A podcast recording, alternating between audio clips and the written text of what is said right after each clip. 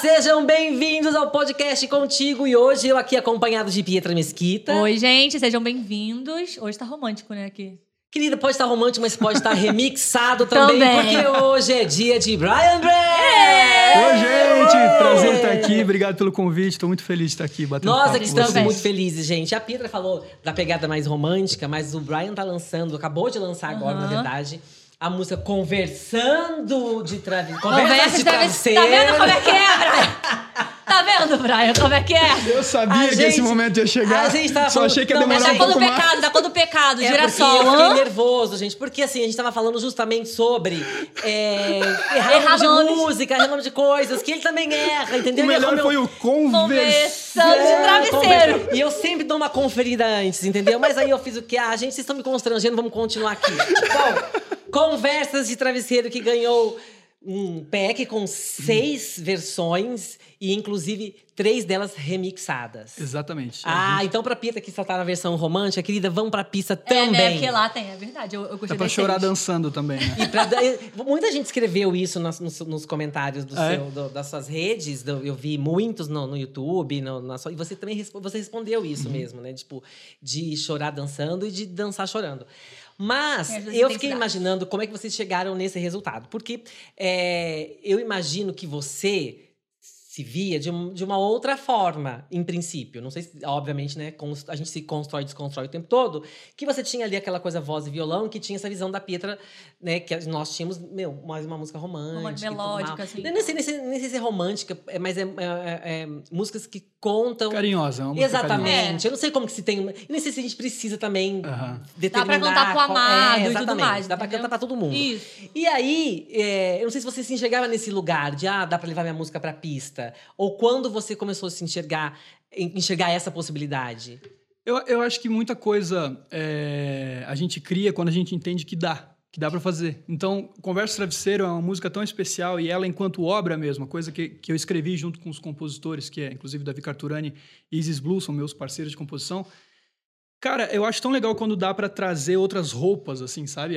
O arranjo da música é meio que isso, assim, a mesma pessoa, só que tá usando roupas diferentes. Então, por que não? Na verdade, essa era a pergunta, né? Por que não fazer Mas em remixes? que momento você pensou isso? Por que não? Porque a, a- a gente surge essa vontade quando a gente vê uma, uma música que caminha muito bem e impacta muitas pessoas. Então a gente já fez isso com A Vida é Boa com Você, por exemplo, com Eu Te Amo, com De Todos os Amores. E, e essa faixa, ela sempre foi muito especial para mim antes mesmo de, de lançar. E quando a gente lançou, a versão de estúdio é muito bonita e tal, só que eu ficava com aquela coisa do tipo, cara, ah, não é isso que eu queria ouvir. Dá pra fazer mais, né? É, e não é, não é aquela sensação do tipo, quero escrever outra música pra suprir isso que eu tô né, Uhum. com vontade de, de ouvir. Falei, não, é, é nessa música aqui mesmo. Então a gente levou ela pra gravação do DVD ao vivo em São Paulo, que a gente gravou dia 28 de abril do ano passado, se não me engano. É, a gente levou ela no formato voz e violão.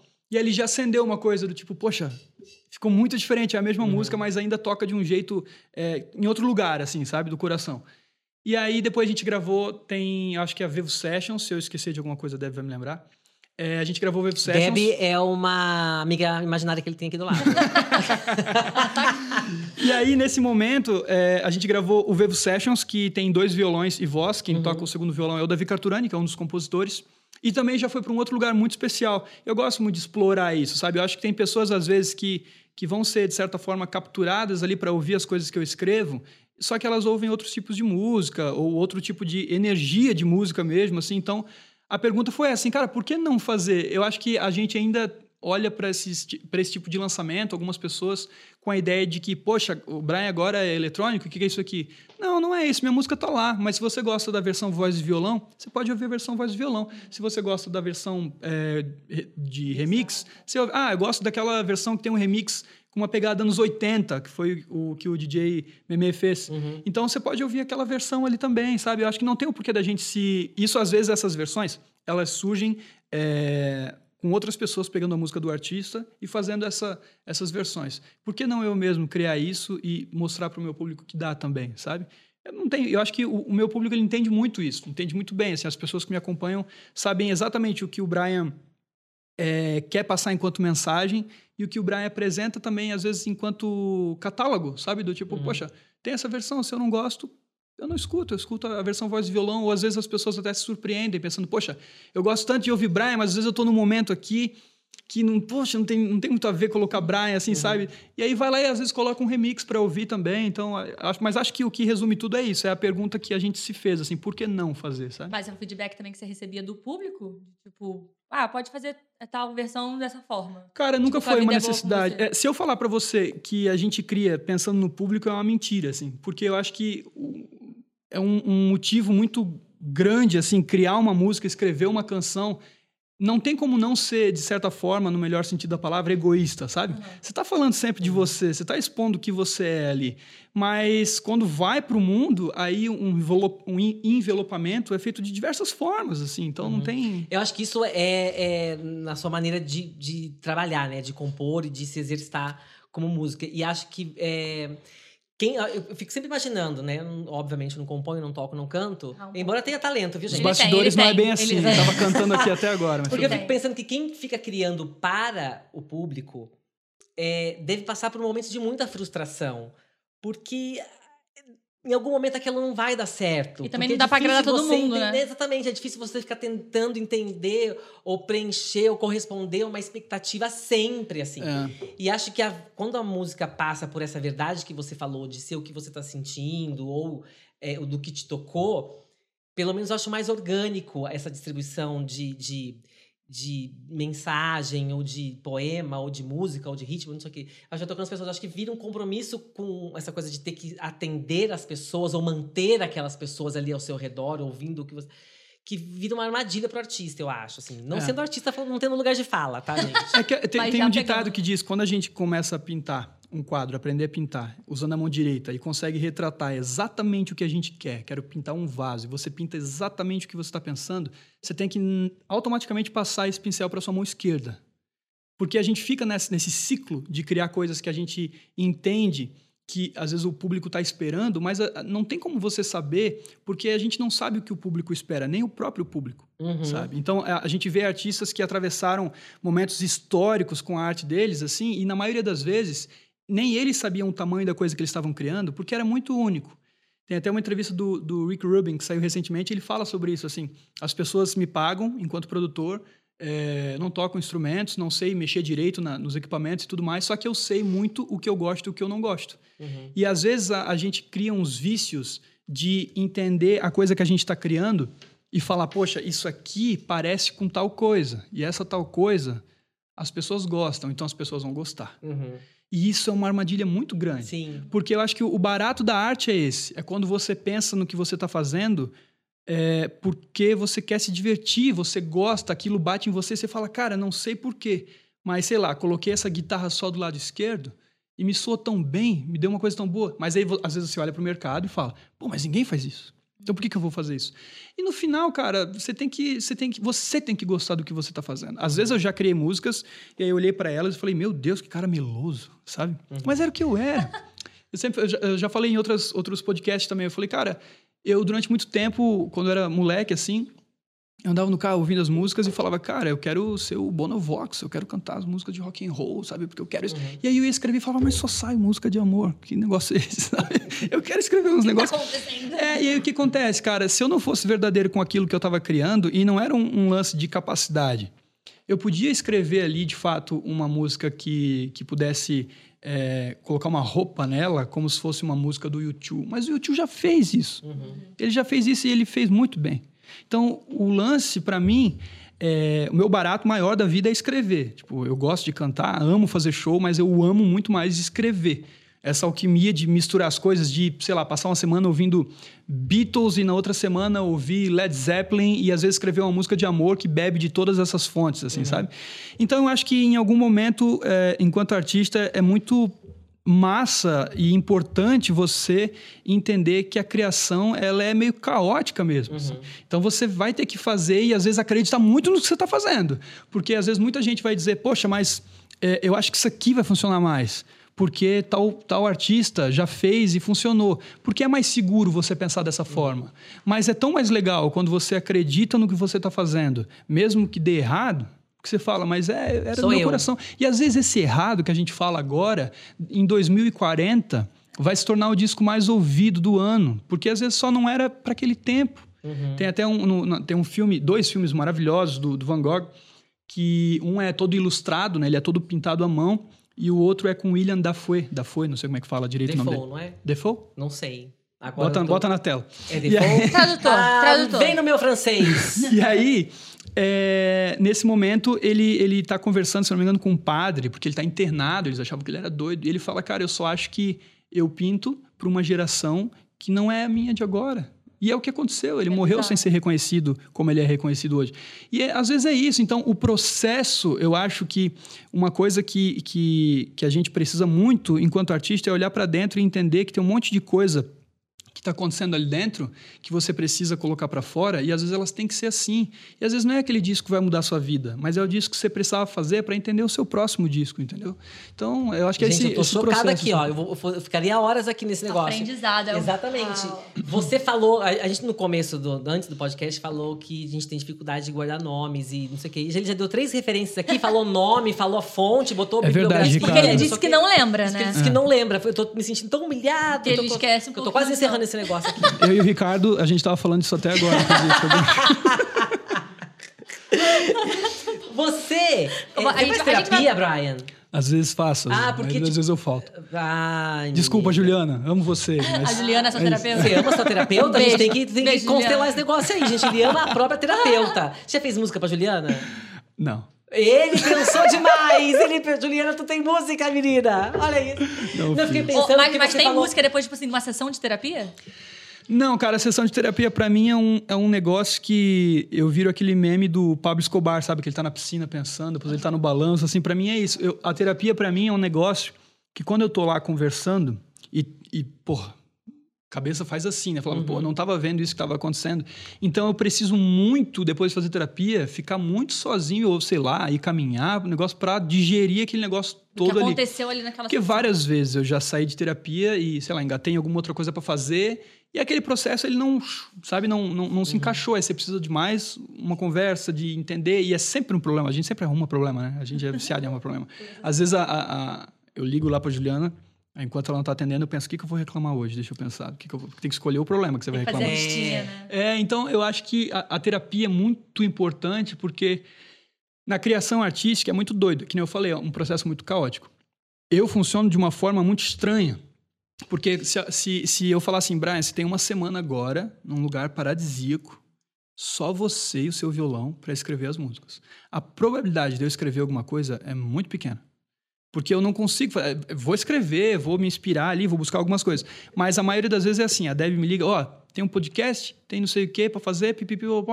Você tem 15 minutos pra se arrumar e fazer o cabelo.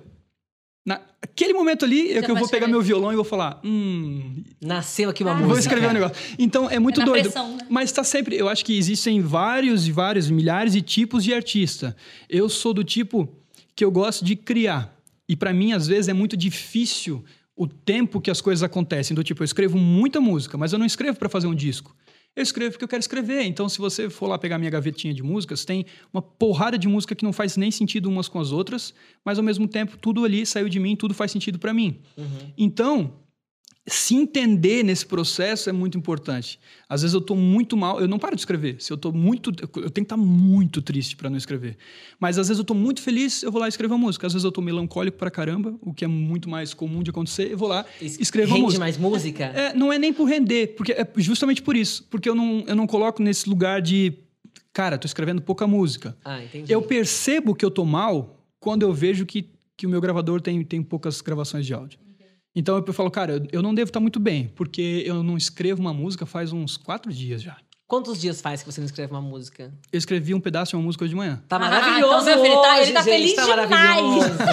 já, quer, já quer lançar isso aqui agora? Já grava aqui, ó, já E faz tem, um... e tem jeitos, né, de se, de se escrever a música. Então tem horas que você vai sentar e vai falar, cara, que barata essa harmonia aqui, que coisa legal que eu criei, que eu pensei, que eu que eu racionalmente falando entendi, tipo, putz, vou colocar esse grau aqui, vou, ah, não sei o quê, vou modular pra cá, aí ali vou botar uma melodia, vou pensar numa letra. E tem vezes que a música vem e dá uma paulada na sua cabeça. Você tá tipo parado no trânsito, de repente, tipo, bum, ela cai pra você e você precisava muito escrever ela. Tipo, vem de uma é vez. dom, né? Vem de uma vez. E é muito louco porque essas são as minhas preferidas. Conversa de Conversa de Travesseiro foi Nasceu muito rápido. Não foi exatamente assim, porque ela, por incrível que pareça, acho que foi a única música que eu gravei até hoje que eu não comecei a escrever. Quem começou foi o Davi e a Isis Blue. Então eles, eles falaram, eu eles são muito meus amigos, então eu tava no estúdio e eles falaram: "Ah, a gente ficava foi conversando sobre os processos de composição que a gente tava falando e tal, que a gente fez um som camp lá em Bituba, Santa Catarina, e aí a gente falando, começamos a escrever isso aqui, ele mostrou as primeiras frases. Aí eu tenho uma anteninha assim, né, que faz tum, eu falei: "Peraí, como é que é? Toca de novo. Aí a gente sentou, escreveu a música. Não foi, você não estava deitado no travesseiro. Realmente, não, né? Não foi. Na verdade, tem uma música que eu amo muito, que faz parte da, da, da minha história com a minha namorada, que se chama Pillow Talk. Que é do. Esqueci o nome agora. Ah, esqueceu o nome, gente, que é desagradável. Não, de quem? Não, não. Deb, é, meu Deus, Deb. eu Dá um não. Google aí, gente. White Child, lembrei. Pillow Talk do White Child.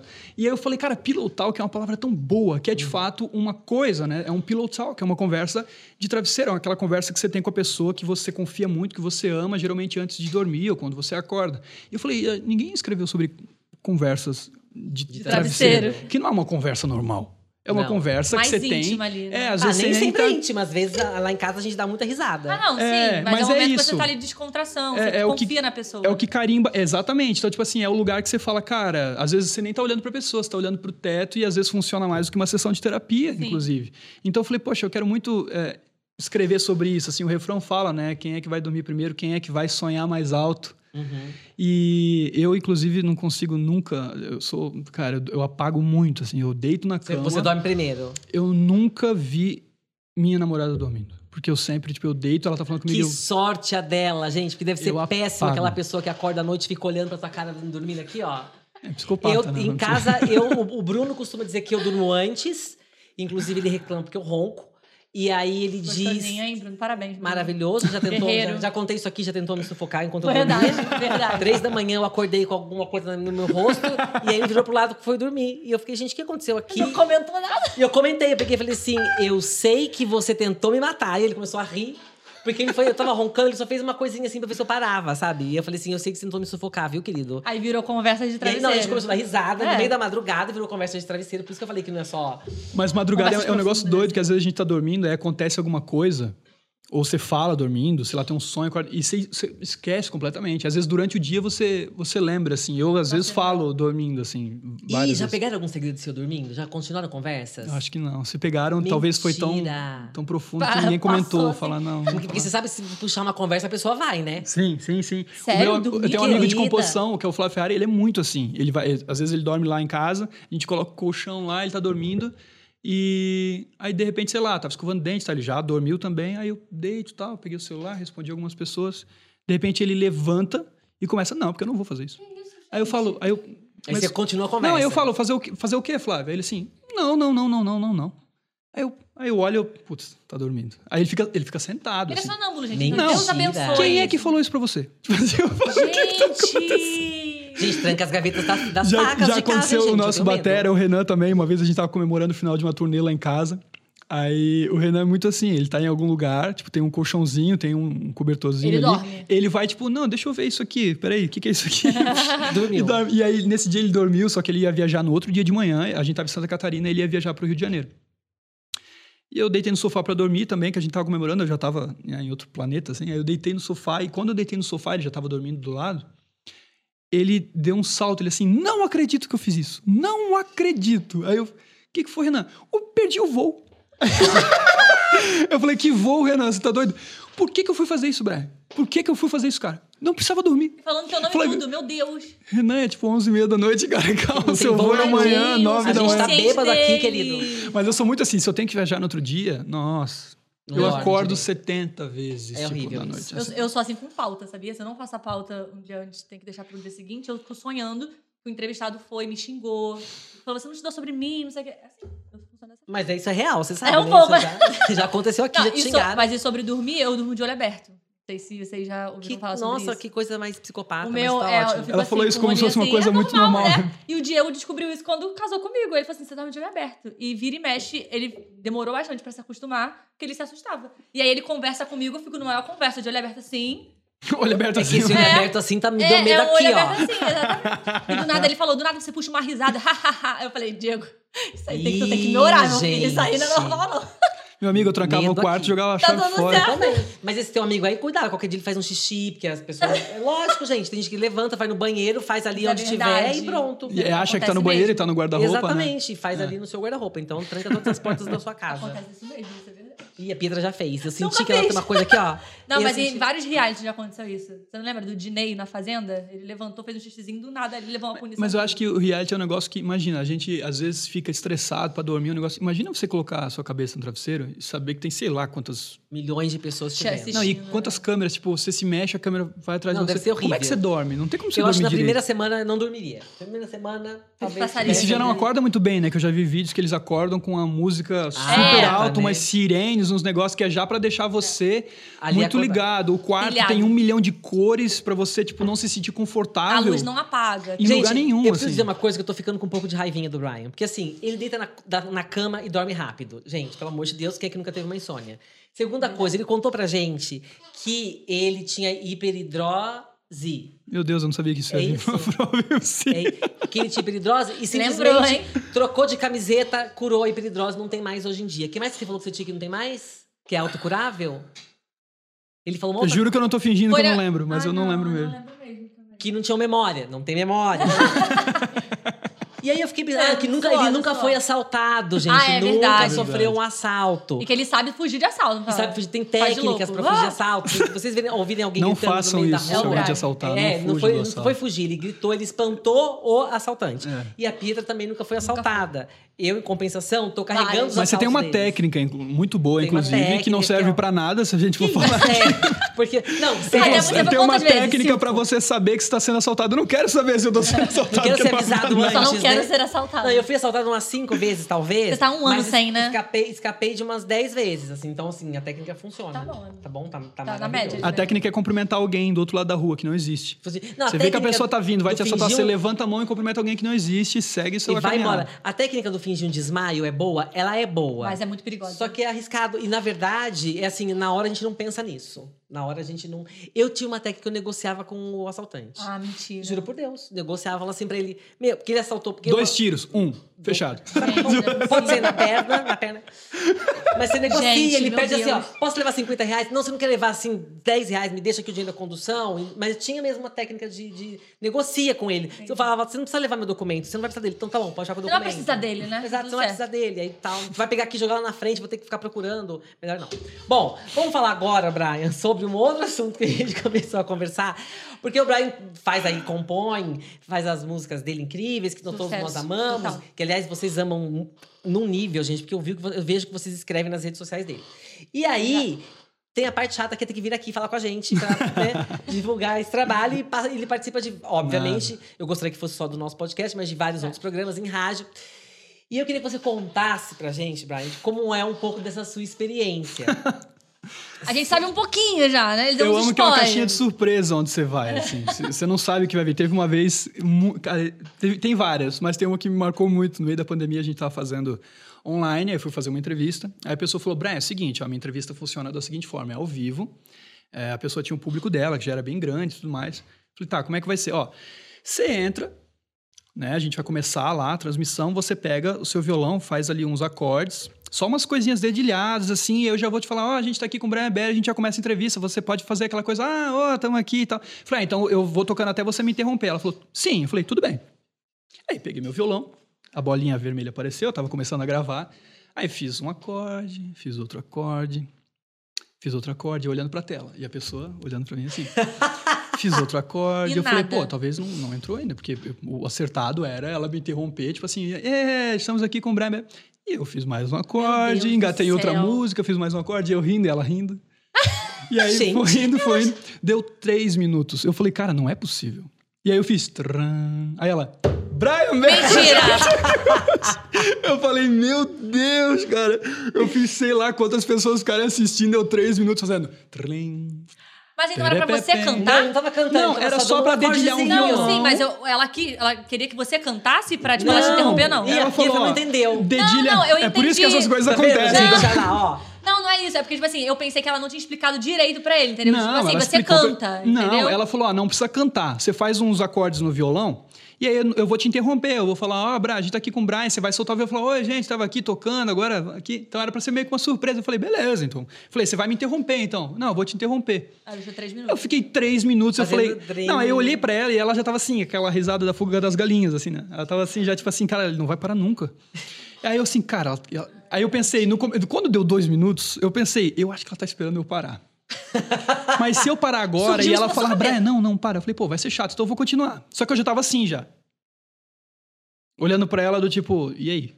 E ela assim, Tudo bom, querido? e aí eu falei, cara, eu vou dar um acorde aqui, vou repousar aqui, pra ver. Porque se ela não fala nada, eu faço tran, continuo. quando, eu fiz, quando eu fiz o tran, ela, Brian Berta aqui com a gente hoje, eu falei, meu Ele gravou Deus, todo um cara. disco, um álbum, gente. de Não, e o pior é as pessoas comentando, que eu fui ver depois, né? Tipo O assim? "É, ele vai cantar ou não vai? Vai começar ou não começa, Mas não meu começou, filho? tipo, ela não vai falar nada, eu falava, Meu caraca. Deus. Você falou com isso com ela depois sobre isso? Você falou, ô amada, não, tudo bom, fiquei com querida? tanta vergonha que eu falei, cara, putz. E nem ela falou nada com você, né? Que ela Você falou, ficou com "Pô, vontade de fala." Todo mundo fingiu que tava tudo certo, sem querer, do nada. Assim, tipo, bati, bati o botão, dedo aqui caiu sem querer essa live e terminamos. Não, mas, cara, teve uma rádio uma vez, bem no começo, assim, que eu- eu tenho que bater palma pra pessoa que fez o contato, porque a pessoa fez o contato comigo, não tinha gravadora, não tinha nada, era eu e o Davi, esse meu amigo compositor, com violão, ele gravou meu primeiro disco e tudo mais, então era eu e ele que fazia tudo, assim. E aí esse pessoal falou, Brian, entraram em contato, mas eu achei que era uma rádio. A rádio, né, a estrutura, coisa, porque o jeito que foi colocado foi tipo, poxa, meu, que coisa Se venderam, fizeram não, se venderam muito bem. Eu falei, essa pessoa aqui é muito boa. Aí eu falei, não, vamos fazer. Aí eu cheguei lá com o Davi, os dois violões e tal. Aí a gente olhou e falou, onde é que é o estúdio? Aí o cara falou, não, é aqui mesmo. Era uma, uma, uma área de festa de uma casa, uma churrasqueira, É. assim e tal. Aí eu falei, cara, o que que tá acontecendo? Aí começou... E não tinha como não rir, porque ninguém sabia nada do que estava acontecendo. Eu tocava as músicas, o, o Davi já tinha entendido o que estava acontecendo, dormiu no meio do, Mentira. ele- eu nunca me esqueço, ele dormia em cima do violão, assim. A gente tava muito cansado, a gente trabalhava feito dois malucos, assim. E aí, o cara mostrando o meu disco de cabeça pra baixo Meu todo Deus! momento. Eu achando que era uma hora, a gente fez três horas. Eu olhei pro Davi uma hora e falei, Davi, a gente já tá aqui. Vamos agora se Vambora. divertir, vamos rir agora, não tem o que fazer. Ele assim, batemos o nosso recorde. A gente chegou no número de 11. Eu falei, caramba, o que, que, que você tem pra dizer, Brian? Eu falei, ah, 11 mil pessoas é muita gente. Eles são 11 pessoas online com a gente. Aí eu falei, e esse é o nosso recorde. Aí eu falei, nossa, que demais. Aí de repente ele assim, e tem quatro pessoas na live com a gente aqui, hein? Tem quatro pessoas, a gente vai sortear uma calça jeans. Mentira. Sortearam uma calça jeans, um cento de salgado congelado. Deus! E quem Gente, ganhou? Que quem ganhou foi minha vizinha. que Mentira! Ela Você foi lá meiar esse centro salgado com ela? Não, infelizmente, eu devia ter ido, é verdade. Devia ter garantido essa coxinha, Mas gente. isso foi assim, cara, foi num nível que eu falava, cara, não acaba mais. Aí ele assim, e toca uma música sua, é, uma música aí. Aí eu fui tocar ele assim, não, mas essa música é sua, não, toca outra. Eu falei, mas, Como assim? mas não é pra tocar a minha música. Ele, não, não, não, não, o pessoal já conhece, toca outra música aí. Vai o Chitãozinho Chororó aí, nada, né? Não, era diferente. nesse nível. Tipo, você conhece alguma do Amado Batista? Eu falava, cara, eu não- eu realmente Não, não, é conheço, complicado. senão eu tocaria, mas eu realmente não conheço. Você é muito educado. Você, mas aí gente. não, aí não dá, pô, você tem que saber tocar. Eu falava, Mentira, gente. E, cara, era, mas assim, eu tô, eu tô escondendo fatos aqui que, pelo amor de Deus, se eu contar aqui. conta, conta, Porque eu, eu falava, cara, não é possível. Eu olhava pro Davi, a gente só sabia rir, porque falava, cara, o que que tá acontecendo aqui? Não dava pra entender nada. Quando ele começou a sortear um centro de salgado, Ai, eu adoro o centro de salgado, a gente vai sortear gente. agora Eu um respeito centro, o centro um salgado. e ele tinha uma voz muito engraçada. Era muito engraçada a voz dele, então eu não conseguia não rir. Levar porque... a sério, né? Não, e ele era muito, tipo, despojado, assim, tal, muito brincalhão. Eu falava, Davi, eu não consigo. cara." E o Davi tocava com a cabeça aqui, porque ele queria rir, não conseguia tocar direito. Aí eu falava, eu olhava pro Davi e falava, Davi... Tipo, eles estavam sorteando um negócio lá. Eu falei, Davi, já foi duas horas, Davi. Já foi duas horas, não aguento mais, cara. Ele assim, cara, vamos, vamos, né, levando pra acabar. Aí eu já, né, tipo, pô, que prazer estar aqui com vocês, foi incrível. Não, mas não acabou, não. Meu Ai, Deus! gente, Bia, você já sabe, se ele puxar um prazer, foi incrível, você. É, já é pra gente encerrar esse Eu podcast. fiquei umas três horas lá pra Mas mais. peraí, você assim. conversou com ele depois, no final, falou assim, querido, não era isso, né? Não, ele vazou, ele fugiu. Cara, eu né? conversei tanto com ele que no final eu não tinha mais nem vontade de falar com ninguém do planeta. Eu falava, cara, pelo amor de Deus, só me dá minha Tira cama. daqui. Eu sou muito Foi assim. onde isso? Isso foi lá em- na minha cidade natal, foi em Brusque. E era uma, era uma, uma web rádio. Mas foi, cara, foi cômico num nível. Só que eu falei pro Davi, eu falei, cara, não tem pra onde a gente correr. Vamos agora só rir e vambora. Tipo, a gente... Mas. O que é ruim de passar é bom de contar. Depois a gente É vai maravilhoso. Aí, viu? Tá aqui contando pra gente. Tanto é que você não esqueceu, só que agora a gente pergunta se ele lembra da live que a gente fez quando começou a pandemia. Foi completamente esquecida. Infelizmente. Todas as lives pandêmicas, né, foram esquecidas. Foi um aí- negócio muito difícil, porque eh, se você. Sei lá, pra mim, né? Eu olho pra trás e tento lembrar as coisas que eu fiz no meio da pandemia e é um troço doido, assim, que parece que é um outro Tempo, né? tempo, é, é tá em outro lugar, assim. Eu juro pra ti, eu não sei como, eu não, realmente, não me lembro. Eu lembro do nosso papo aqui presencial, foi incrível, falei pra você, elogiei É muito, uma mágoa que eu vou inclusive. carregar em Brasil. Ele Só não sorteou nenhum pandemia salgado, né? Por isso, ó. Era um Não, negócio é muito doido, cara, porque era aquela coisa, você tá tocando, aí você ia ouvir, tava tudo ah, travado. não. A minha tudo- tava ótima, gente. Cara, era uma loucura. Eu falava, cara, eu, eu Quando isso vai no acabar, começo né? era o que tinha, assim, que a gente Era falava, cara, eu traumático. preciso me comunicar com as pessoas, eu preciso conversar, eu preciso falar com o meu público, eu preciso saber o que tá acontecendo. Então, esse é o canal que, que existe, né? E eu já tinha, tava vindo de um momento muito louco, porque eu já tava um ano sem fazer show e eu já tinha feito cinco shows a minha vida inteira. Que eram só cinco shows que eu tinha feito. Uhum. Então a gente, come... a gente assinou com a gravadora, começou a construir o disco, que era o A Vida é Boa na época. Então a gente ficou um ano sem estar na estrada. E quando a gente programou a turnê inteira para sair, é, o primeiro show caiu porque deu o lockdown inteiro. Então não- fiquei três anos sem. Eu fiquei com dois discos sem subir no palco. Assim, essas músicas desses dois discos não ganharam nenhum show. E a primeira fazer vez o primeiro que você agora. subiu no palco depois disso tudo, você lembra? Como é que foi? Calma aí que você vai responder daqui a pouco, porque a gente vai entrar em comercial, certo, Gabriel? Mas é pra fazer o comercial ou ela já falou, já fez o comercial? Ah, tá. Gente, então confiram aí os lançamentos da Citadel, a editora de livros parceiras aqui da Caras.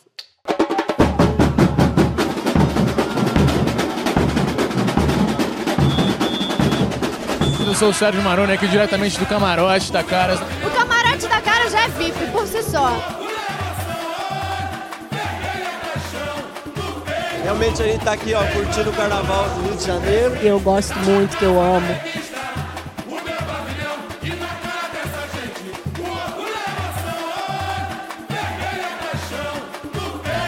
Beijo, valeu.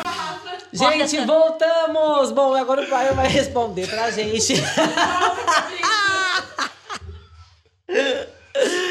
E aí, Brian, como é que foi o primeiro show depois da pandemia, depois dessa abstinência de palco?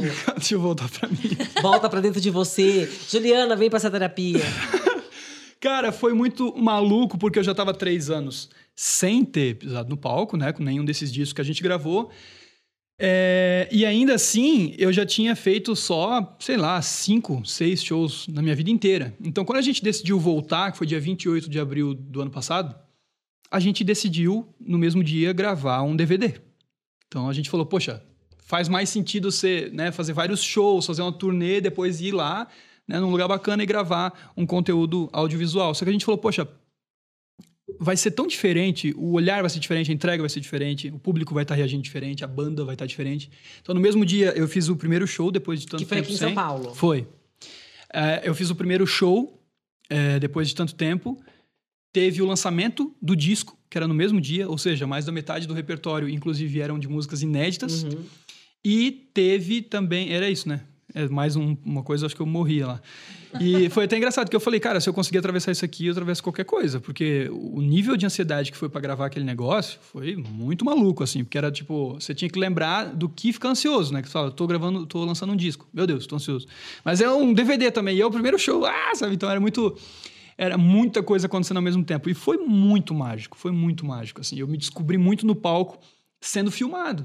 Então, porque a gente sempre, quando vai realizar alguma coisa, fica super, ultra, mega preocupado com tudo que pode acontecer, mas o show, ele tem esse lugar de ser muito mágico, o palco tem isso. Então, quando eu passei da coxia ali, parecia que o corpo ficou e, e a alma foi, assim, eu tava voando lá, tava me divertindo muito, eu não queria que acabasse nunca, eu tava lá falando, cara, o que Você eu não errou de vivi... propósito pra cantar de novo? Pra poder... Ah, agora eu vou ficar É, aqui a gente até amanhã. gravou umas três músicas, assim, mas foi até engraçado que, se eu não me engano, a Deb pode me corrigir, mas acho que a gente nem usou as que a gente regravou, né? A gente usou as que a gente, a gente usou. A você as valendo. cantou, a- ah. Porque, e te- teve muito disso, quando a gente foi pro estúdio ouvir, tinha muita coisa ali que não tava legal, não era, não era o, o melhor Brian cantor, mas era o Brian real. Então eu falei, cara, eu não quero regravar nenhum A. Tipo assim, eu tive que regravar um A, inclusive, que eu tava cantando. Eu tive que regravar, porque eu tava tão ah, empolgado lá que foi difícil manter a coisa ali.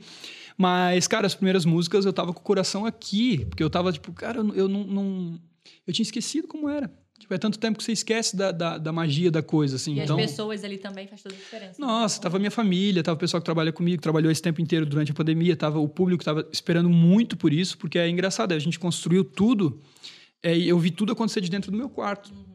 Então eu tava vendo as músicas chegando nas pessoas de dentro do meu quarto, recebendo mensagens das pessoas de dentro do meu quarto. Então, fisicamente, a minha vida era a mesma. Eu tava vendo as mesmas coisas. Só que a minha música tava chegando em muitas pessoas. Então, quando eu- foi acontecer o primeiro show, foi um- uma mudança de realidade muito maluca, assim. Foi muito doido, porque eu tava acostumado a fazer aqueles shows na minha cidade, pra minha galera, os meus amigos, aquela coisa muito no começo, assim, intimista, com a estrutura assim, né? que tinha também. Cara, quando a gente foi gravar o DVD, era uma estrutura que foi muito maluca. Eu era acostumado a eu subir lá, o Davi me pegar pelas pernas, eu subir lá, pendurar o tecido. As fotos que eu tirava com o pessoal, com os fãs depois do show, eles falavam, cara, o Brian, já- a gente perdeu ele, assim, porque ele tá. Porque eu tinha que acordar de manhã, tinha que levar os equipamentos, aí liga os equipamentos, aí monta tudo, aí estica o tecido do negócio, aí o tecido não deu, aí vai comprar tecido, aí volta. Quando eu cheguei para gravar o DVD, eu cheguei com a estrutura montada e eu tomei um susto, assim. Porque você fica, cara, é sério que isso é pra mim, assim? Dá, dá, dá aquela coisa do tipo, cara, será que eu mereço isso aqui tudo?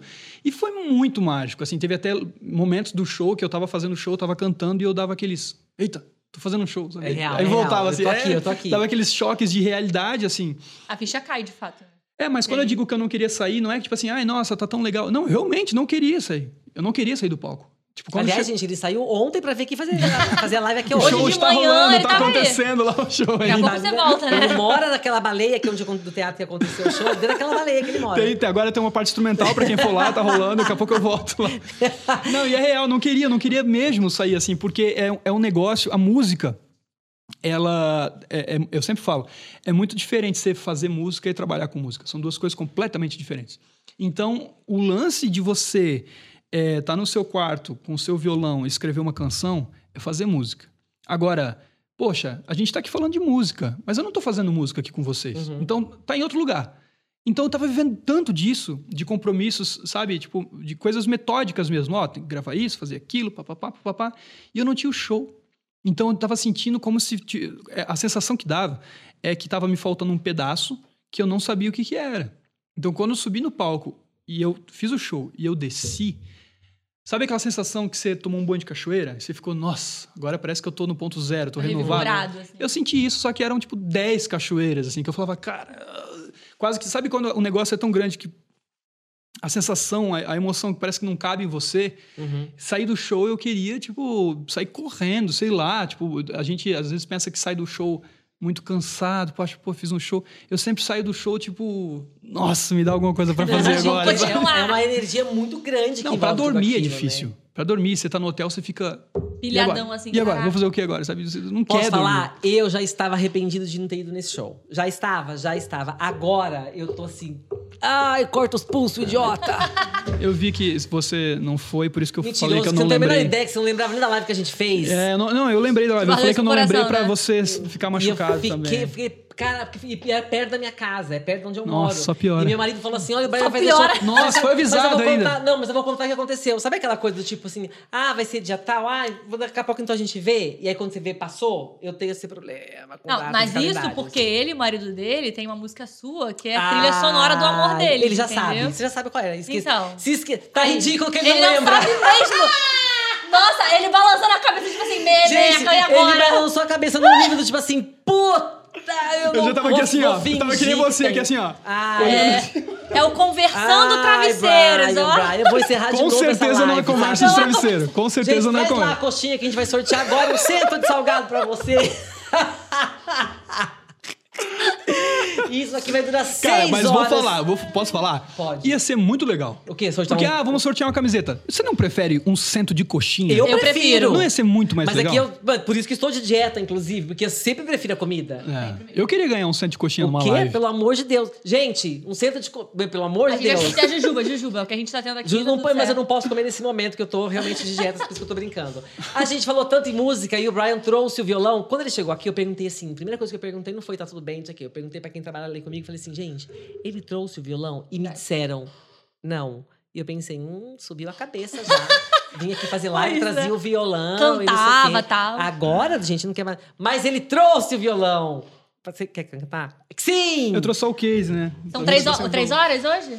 Eu não sei, menina. De Quanto tempo show? já foi, só por curiosidade? A gente tá... Ih, gente, já tá achando Ih, ruim já. é Ih, ó. gente encerrar. Foi um prazer, viu? Lá. Brian. Volta sempre. querida. Não, falando sério, porque eu acho, pra mim 40. foram tipo 20 minutos, assim. 40 minutos. Ah, nossa. Eu não sei, com interrupção de gente que chegou atrasada, né, Vitória? Eu, hein? Do nada, gente. Dá pra dar um corte pro final ou tem problema? Deu Pode, final. pode afinar. Fica à vontade. querido. Você pode ir respondendo enquanto você afinar. Vamos- Tá, mas tava pedindo essa música? Não, ele vai cantar o que ele quiser. Ele pode cantar conversas de Vou cantar a música de vocês. Você não sabe qual é, querido, Eu vou tá? te surpreender aí, agora. tá. Vou te surpreender agora. Deixa eu ver. Eu peguei no meu ponto aqui. É, a gente vai pegar um pra você se ouvir. Tá. Mas você quer O quê? isso que eles vão te dar? Pode ser, pode ser.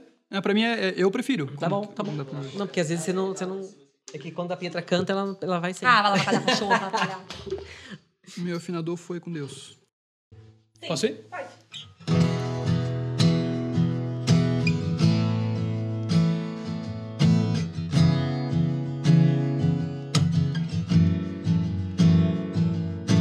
Por um instante minha vida se fez mais bonita quando você chegou.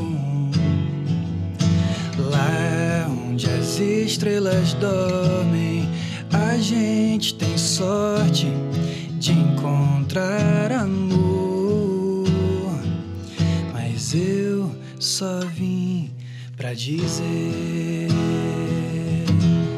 que a vida é boa com você. Que a vida é boa com você.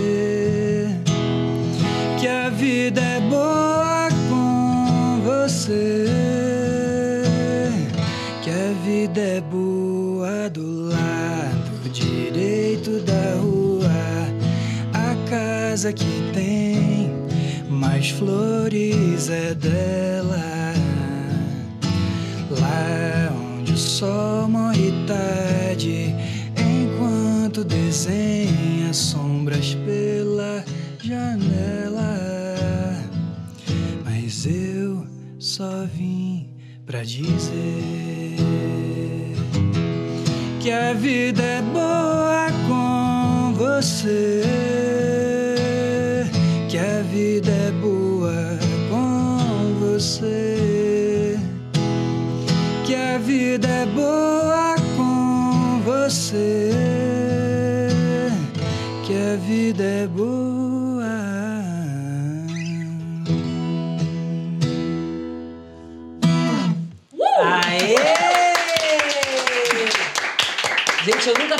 Puxando um celular assim, a quantidade de pessoas que estavam puxando o celular. viu Eu vi, assim, "Gente, eu vou ter que pegar o meu aqui, eu tô, ficando, eu tô ficando fora de- da, da, da casinha, porque eu tava só aqui admirando a Não, música. show isso particular, aqui. meu filho, Aí esquece. eu vi todo mundo, eita, É um. Reels, é um Reels ao vivo, né? Aquela de- Exatamente, de Reels gente, exatamente. Você quer descansar o violão ou você quer emplacar alguma outra? Você não quer cantar a que música do. Conversa de Travesseiro? Bora. Porque a gente falou tanto de Conversa de Travesseiro e não veio.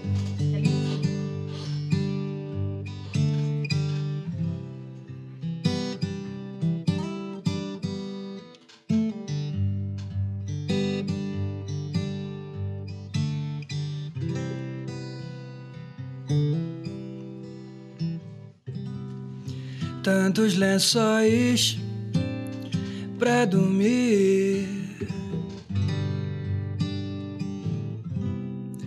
Tantas ruas pra conhecer.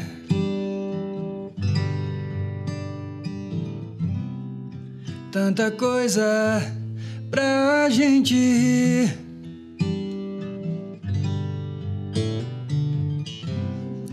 Tanta história pra se viver.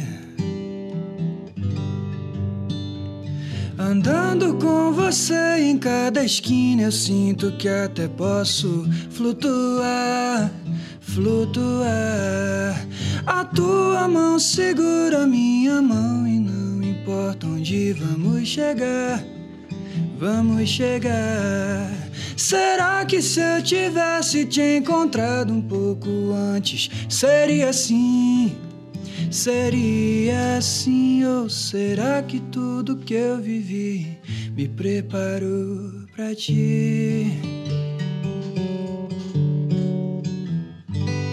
Quem é que vai dormir primeiro?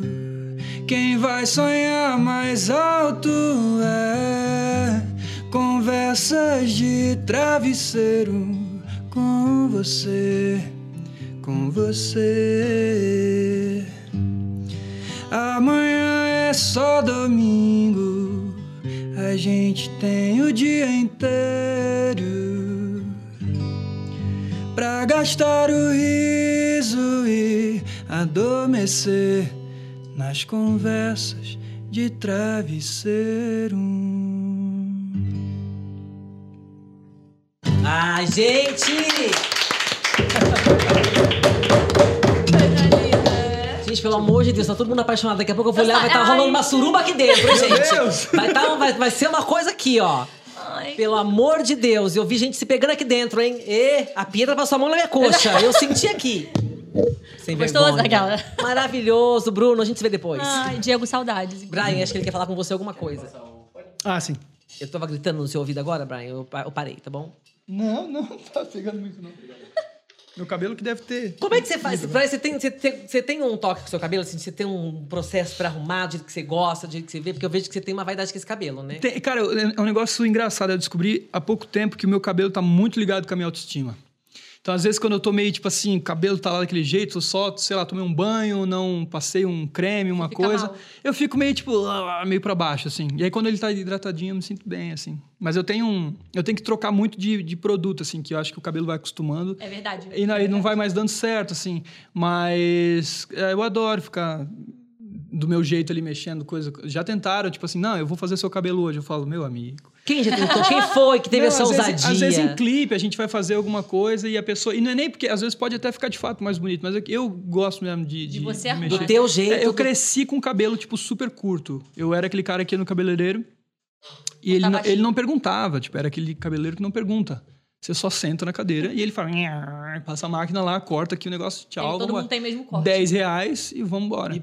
E... aí eu, agora, tipo assim, comecei a deixar ele, ele crescer quando eu comecei a gravar as minhas músicas e tudo mais, porque eu não sabia como é que era meu cabelo.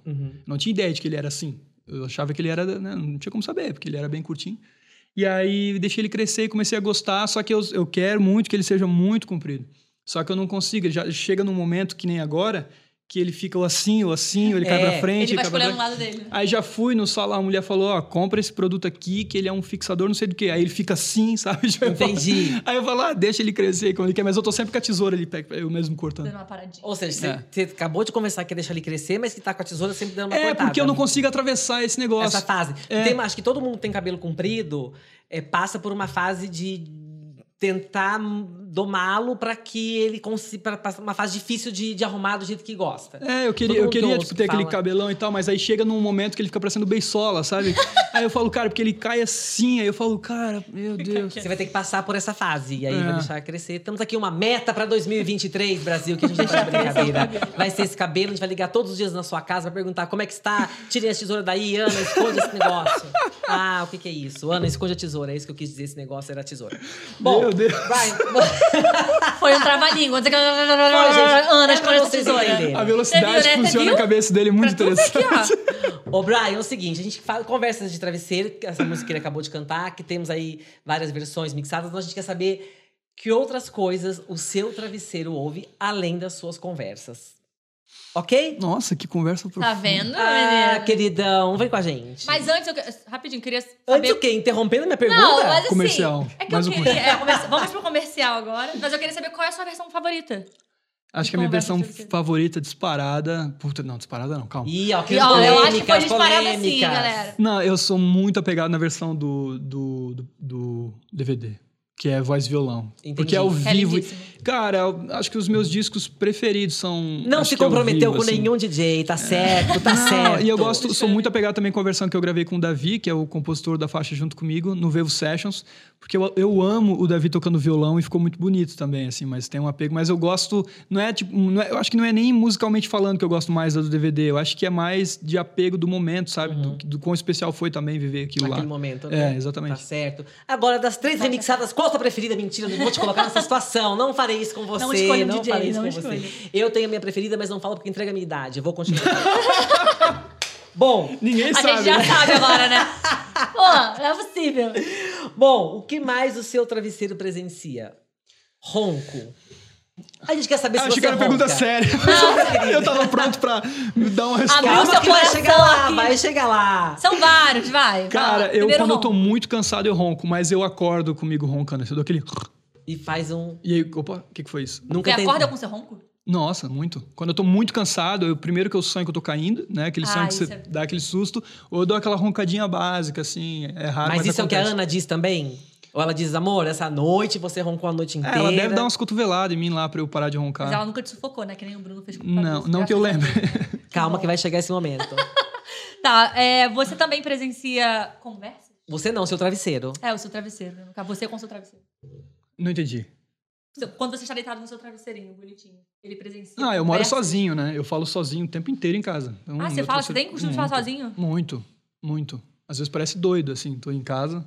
Parece, sei lá, tô cozinhando e eu erro, vai, vai, burro. Tá fazendo esse negócio. Pô, é, como é? Nossa, ó, hoje tu quebrou tudo, tá muito bom isso aqui. hein? Porque eu vou vizinho- conversar com quem? Não O converso com vizinho ninguém. pensa que tem uma família morando ali. Na verdade, é só uma pessoa. Mas, Mas é, quando você tá dormindo, você fica falando sozinho também? Você tem Não essa... sei, eu tô dormindo. Não, não, desculpa, desculpa. Alguém- Deitada, deitada. Tipo, você tá deitado, fica refletindo. Nossa. Você reflete, você faz essa reflexão em voz alta? Eu tenho essa coisa de, de dormir muito rápido. Aham. Mas ainda assim, é- morar sozinho é um negócio muito doido. Porque você. É, é muito difícil, que você fica com umas noias na sua cabeça que você acha que faz sentido. Mas aí quando você compartilha com alguém, aí você vê que, tipo, poxa, nada a ver o que eu tô tipo, falando aqui. vou dar um exemplo. Não, tipo, coisas que você. Não sei dar um exemplo específico, mas coisas que você se preocupa muito e que não fazem muito sentido. Mas você só se preocupa porque você não, não se abre com ninguém pra falar a respeito. Então, dentro de casa, ou eu falo comigo feito um doido, ou eu fico mais doido do que a gente já é. Porque senão, a se eu gente não é muita falar. gente mais outro que você já é. É, o meu prédio tem é- muita gente, muita gente de, de mais idade e doida. Não, não tem muito doido, mas tem muita gente, tem muita senhorinha e tal. Então é ali que, que eu encontro as senhorinhas no corredor. E vai falando. E leva elas pro travesseiro. E leva elas Hoje pro a dona Maria travesseiro. me encontrou, não, a dona Ana. Maria, a dona Maria me encontrou, ela já me perguntou o meu nome umas no mínimo umas 10 vezes. E é engraçado que eu já peguei o roteiro do- da dona Maria assim, ela chega pra mim: "Oi, querido, você tá aqui?" Eu falo: "Oi, dona Maria". Aí ela olha pra mim? Aí eu falo, Brian. Ela assim, é, eu ia te perguntar. Aí eu falo, a senhora vai subir? Aí eu já aperto o 3, né? Ela assim, de que andar é? É, é o 3. Ah, a gente vai conversando. Ih, ela ela assim, que andar você mora? Eu falei assim, eu moro no 17. Eu já falo, venta muito lá. Ela assim, pois é, eu ia te perguntar, venta muito.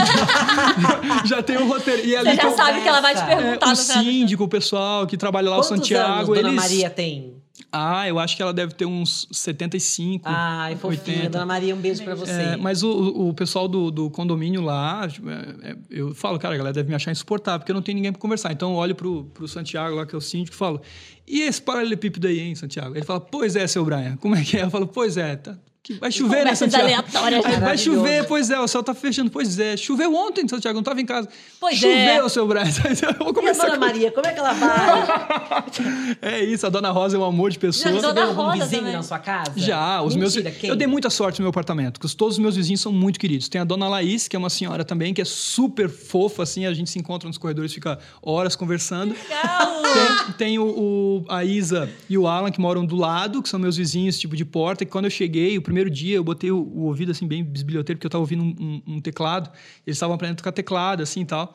Aí a gente bateu altos papos sobre música, a gente ficou muito amigo, assim. Eles vão lá em casa, às vezes, pra, pra conversar e, e bater papo e tudo Ah, mais. legal. Todos eles são muito queridos, assim. Eles então- já te conheciam, alguns deles? Já sabiam? a, a dona Laís não, mas os vizinhos já tinham me ouvido, mas não sabiam que eu era eu, assim. Que você cantava, não a vida é a boa. música pessoa. É, eu tive que, a gente teve que bater altos papos pra falar que eu era o Brian, o Brian da, da música, entendeu? Tava Pra- viralizando. É, pra eles entenderem, assim, que é uma coisa engraçada. A minha música ela já foi muito mais longe é, do que a minha própria imagem. Então, já aconteceu várias vezes de eu ver gente na rua. Esses dias a gente tava caminhando, eu e a Deb, e de repente tinha um cara sentado, assim, com a cara fechada e tal. E ele começou, botou pra tocar A Vida é Boa com Você no máximo volume, assim. Eu tomei um susto, assim. Eu olhei pra ele, achei que ele ia, olhar e minha. falar assim, ah... E ele só olhou pra mim, assim, tipo, o que que tu tá olhando aí, sabe? Tipo, o que fica que na você tá fazendo? tua, Eu falei, cara, queridão. isso, e, mas é muito especial, porque eu falo, cara, eu tô em São Paulo, são, sei lá, uns milhões de pessoas Uhum. aqui. E a pessoa deu play bem quando eu tava passando, sabe? Qual é a chance, né? É, tipo, aconteceu em hotel A vizinha, também. como chama, é, como chama a vizinha mesmo? Laís. A Laís. Dona o- Laís. Não, a outra vizinha com o marido. Maria. Isa. A Isa e o marido, como chama? Alan. A, Nossa, eu tô muito Alan. bom de memória. Tá Tá maravilhoso, muito memória. Tá maravilhoso. Mas teve, pra chegar na Isa e no Alan, falou todo o prédio. Aí, eles chegaram, começaram a falar com... Eu tava nesse dia, eles me contaram depois. Aham, sei. Tava lá o Brian falando, ah, eu sou o Brian da música. Eles, ah, tá, o Brian. Foram embora, cheguei na casa, a gente viu. Duvido, maluco. Gente. Vamos pesquisar pra ver se ele Completamente nem é mesmo. Ó, o cabelo dele completamente diferente desse cabelo, gente. Não é mesmo essa pessoa. Mas é, é engraçado. Tem, tem várias coisas assim engraçadas quando eu encontro pessoas que gostam às vezes da minha música e não, não me conhecem pessoalmente assim. Já tem gente, muita gente que me encontra e fala: "Nossa, achei que você era super baixinho". Tem gente que duvida. Gente Já fala. aconteceu de eu estar no estúdio lá, lá em Santa Catarina. Eu tava na porta do estúdio com o Davi, a gente batendo papo, de repente passou um rapaz assim de bicicleta, olhou pra mim assim. Aí ele parou lá na frente, olhou assim, eu falei: "Cara, acho que ele vai, vai voltar pra para falar sobre, acho que ele me conhece". Aí ele voltou e falou assim: Cara, eu vou te falar uma coisa. Tu parece muito um cantor que eu gosto pra caramba. Mentira. Aí eu falei: Putz, cara, já me falaram isso. Eu achei que ele tava brincando, né? Aham. Ele assim, cara, na real, tu até se veste igual a ele. Aí eu falei: Pô, eu sou o Brian. Ele assim: Não, tô falando sério, você é muito parecido. Eu falei: Não, Eu sou o Brian. você tá falando do Brian Belli? Ele assim: Esse mesmo. Eu falei: Eu sou o Brian. Ele assim: Não. Tô falando, mas não tô falando que é você, tô falando que você parece muito. Falei, não, meu amigo, você não tem. Eu tive que puxar minha carteira, só que no documento tá Brian William. Ele, não, é Brian, não, é Brian Bear. Eu falei, meu Deus, como é que eu provo pra ele que eu sou o Brian Bear? Eu tive que abrir o meu Instagram e falar assim, ó, tá vendo? É minha conta que tá logada aqui. Ó, Ele eu assim, vou mandar um, sou eu mesmo. ele assim, nossa, agora. é você mesmo, eu não acredito. Ah, eu não tô, tô sem meu celular. Eu falei, qual é o seu Instagram? Aí abri o Instagram dele, tirei uma foto e mandei pra ele. Mas é engraçado porque a, a minha música fez um, um giro muito, muito doido. Porque o pessoal da minha cidade, tem muita gente lá que me escuta e não sabe que eu sou de lá. No começo, inclusive, teve uma menina que tirou uma foto minha e falou assim: Nossa, minha cidade tem um cara que é igual a você. E eu trabalhava na época numa loja de instrumentos, estava com uma marmita na mão, voltando pra loja, assim. E as minhas músicas já estavam, né, tipo, indo pro mundo. E aí eu falei assim: Mas sou eu, moça. Eu tô voltando do almoço. falei, eu, essa pessoa. É mentira. Que maravilhosa essa menina. É, já aconteceu. É muito doido, assim. Eu sempre fico muito feliz. Eu gosto de encontrar as pessoas na rua que gostam do meu trabalho quando eu tenho tempo para papear, assim, para conversar, para saber o que, que elas acham, quais as músicas que elas mais gostam e tudo mais. Eu É queria ter sempre essa desenvoltura de encontrar uma pessoa e falar assim, ai, te conheço. Eu fico, eu fico com vergonha. Eu fico É. tímido, fico. Eu vou contar uma Eu, eu passei, um parece, voo, você eu é passei um tímido, voo não. inteiro na última vez que eu voltei de Santa Catarina, achando que o Antônio Fagundes estava do meu lado. Que ele estava lendo um livro assim, aí ele era muito parecido, ele estava com uma, uma, uma máscara gigante assim. Eu falei, cara, certeza que é o Antônio Fagundes. E eu ali, mas ele era muito rabugento. Eu falei, cara, não pode ser o Antônio Fagundes, porque ele é um amor de pessoa, não tem como. E ele tudo reclamava para tudo assim, e ele estava muito nervoso no avião. Então ele estava primeiro ouvindo aqueles podcasts de ansiedade para para ficar tranquilo no voo, depois só ouvindo Led Zeppelin, eu falei, meu amigo, caraca, você tem um Ele tava o ouvindo Brian tava aqui, ó. não, meta eu tava Metallica, fazendo. tipo, eu tava ouvindo Metallica. Eu sabia que era Metallica porque eu estava ouvindo Do ele com fone o fone dele. dele. É, tipo, e ele assim, né? Aí depois ele. Eu olhei, ele tava com um rabo de cavalo. Eu falei, hum, Não eu é, não, não acompanho não. tanto o Antônio Fagundes pra saber se ele tá com rabo de cavalo ou não, mas acho que não, Não é o Antônio Fagundes. Mas eu fiquei com muita dúvida se era Sabe não. que uma vez a Acredito. Daniela Mercury contou uma história que ela tava num voo e tinha um menino do lado dela, um- era uma, era uma criança, e aí o menino sub, parece que ele subiu assim no, no banco, não sei de detalhes, tá, gente? Tô tentando lembrar a história, enquanto eu falo com vocês. E ele olhou assim no avião, ele olhou pra ela e falou assim: Você não sabe. A Daniela Mercury tá nesse voo. muito bom. É muito boa E ela falou o história. quê? Deu risada, né? Ah, eu, agora eu sou- resto da história eu já não lembro mais, Daniela, desculpa. Eu lembro desse pedaço. Ai, desculpa, microfone. Vai lá. Bom, vamos lá. O seu travesseiro presencia baba? Não. Você tá vendo? A gente vai aqui, ó, vai ali dando uma conversa. Depende do dia. Ah, todo mundo. Ah, ninguém é de ferro, né? Ele falou não, pra poder garantir que não, mas sim. eu A gente tem que trazer a Ana na aqui edição também. aí a, Gente. a melhor resposta. Tem dias que eu acordo que é uma tristeza aquele travesseiro, que eu tô quase me afogando. É sério mesmo? É verdade. Eu, Eu vou- não- eu tô aqui pra me expor. Eu gente, acho que eu não merda. babar, tá tranquilo pra mim. Você baba assim que você falou pra mim. Deixa de ser Só um ridícula. pouquinho? Só um pouquinho? Tá, o seu travesseiro presencia ah, amassos. Ela até mudou a voz. Você viu que foi um pouco mais safadinha? Amassos. Presencia. Ih, Ana, hein? Te expondo aqui, hein?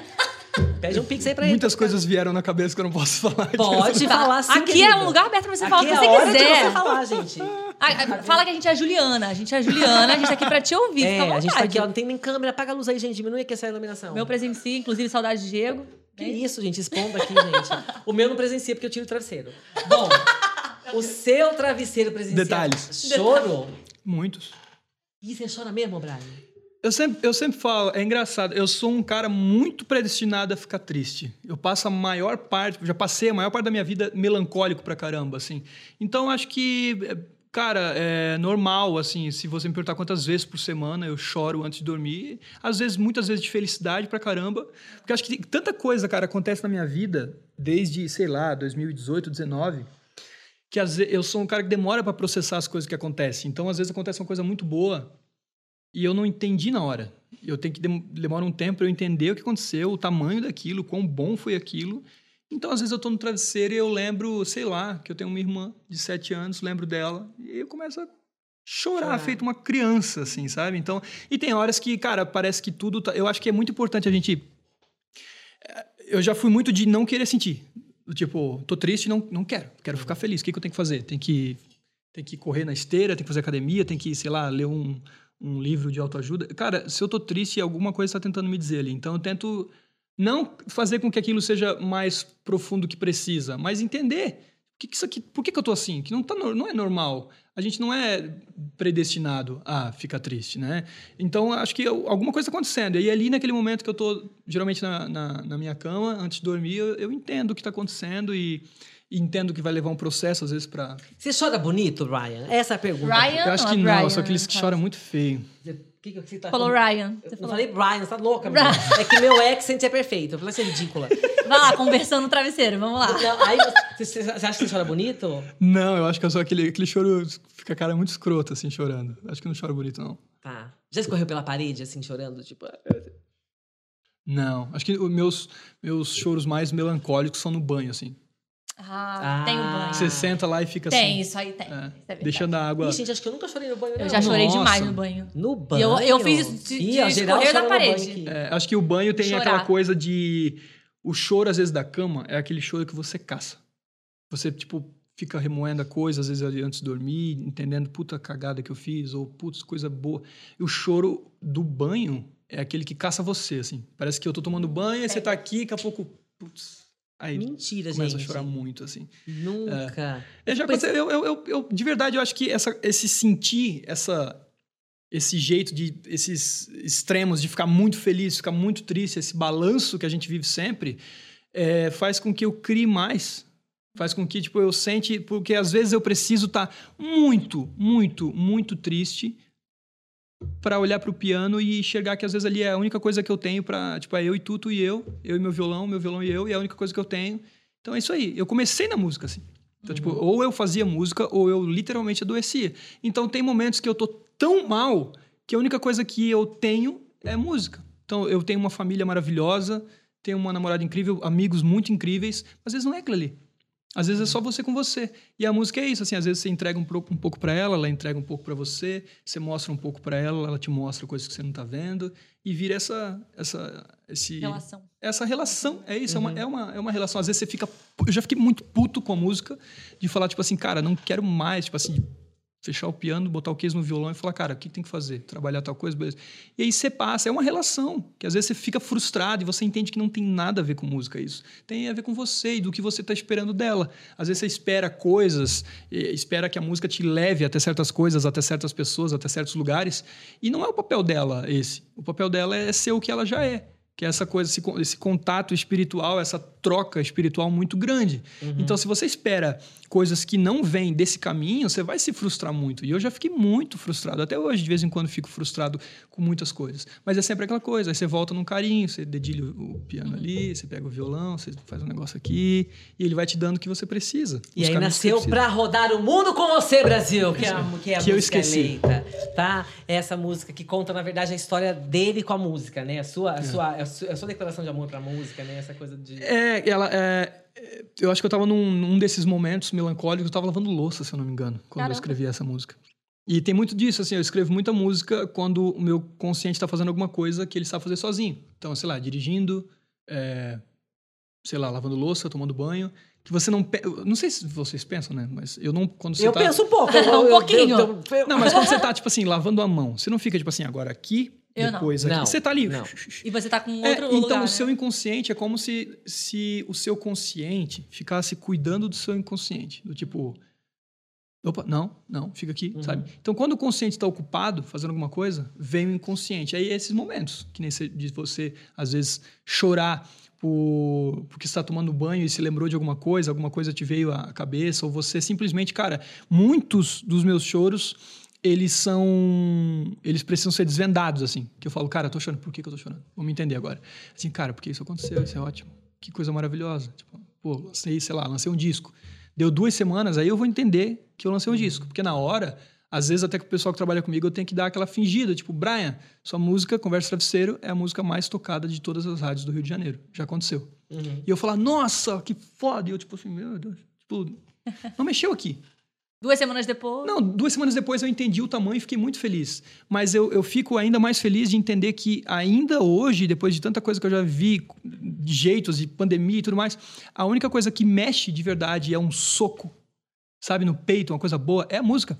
É de você, sei lá, tá indo pra padaria ouvir Beatles e chorar no caminho da padaria, não porque você lembrou de alguém, porque a música é linda, porque, tipo, aquilo, aquela construção daquilo é maravilhoso. Então, enquanto eu vou estar feliz enquanto isso for o que me move, sabe? O, que for, o que mexe aqui dentro e fala, cara, pode estar tudo errado. Eu posso estar todo fodido. Mas se eu tiver música, tá tudo certo. Porque é- é- eu comecei assim, é o que me bastava. Eu pegava o violão, fazia tran, nem cantava. Fazia um mi maior e, e tudo ficava bem. É até engraçado, porque a maioria das minhas músicas é em mi maior, porque tem muito isso. Essa conexão de quando eu estava muito melancólico, eu estava não melancólico, mas eu estava muito eu comigo ali, muito conversando comigo e me entendendo.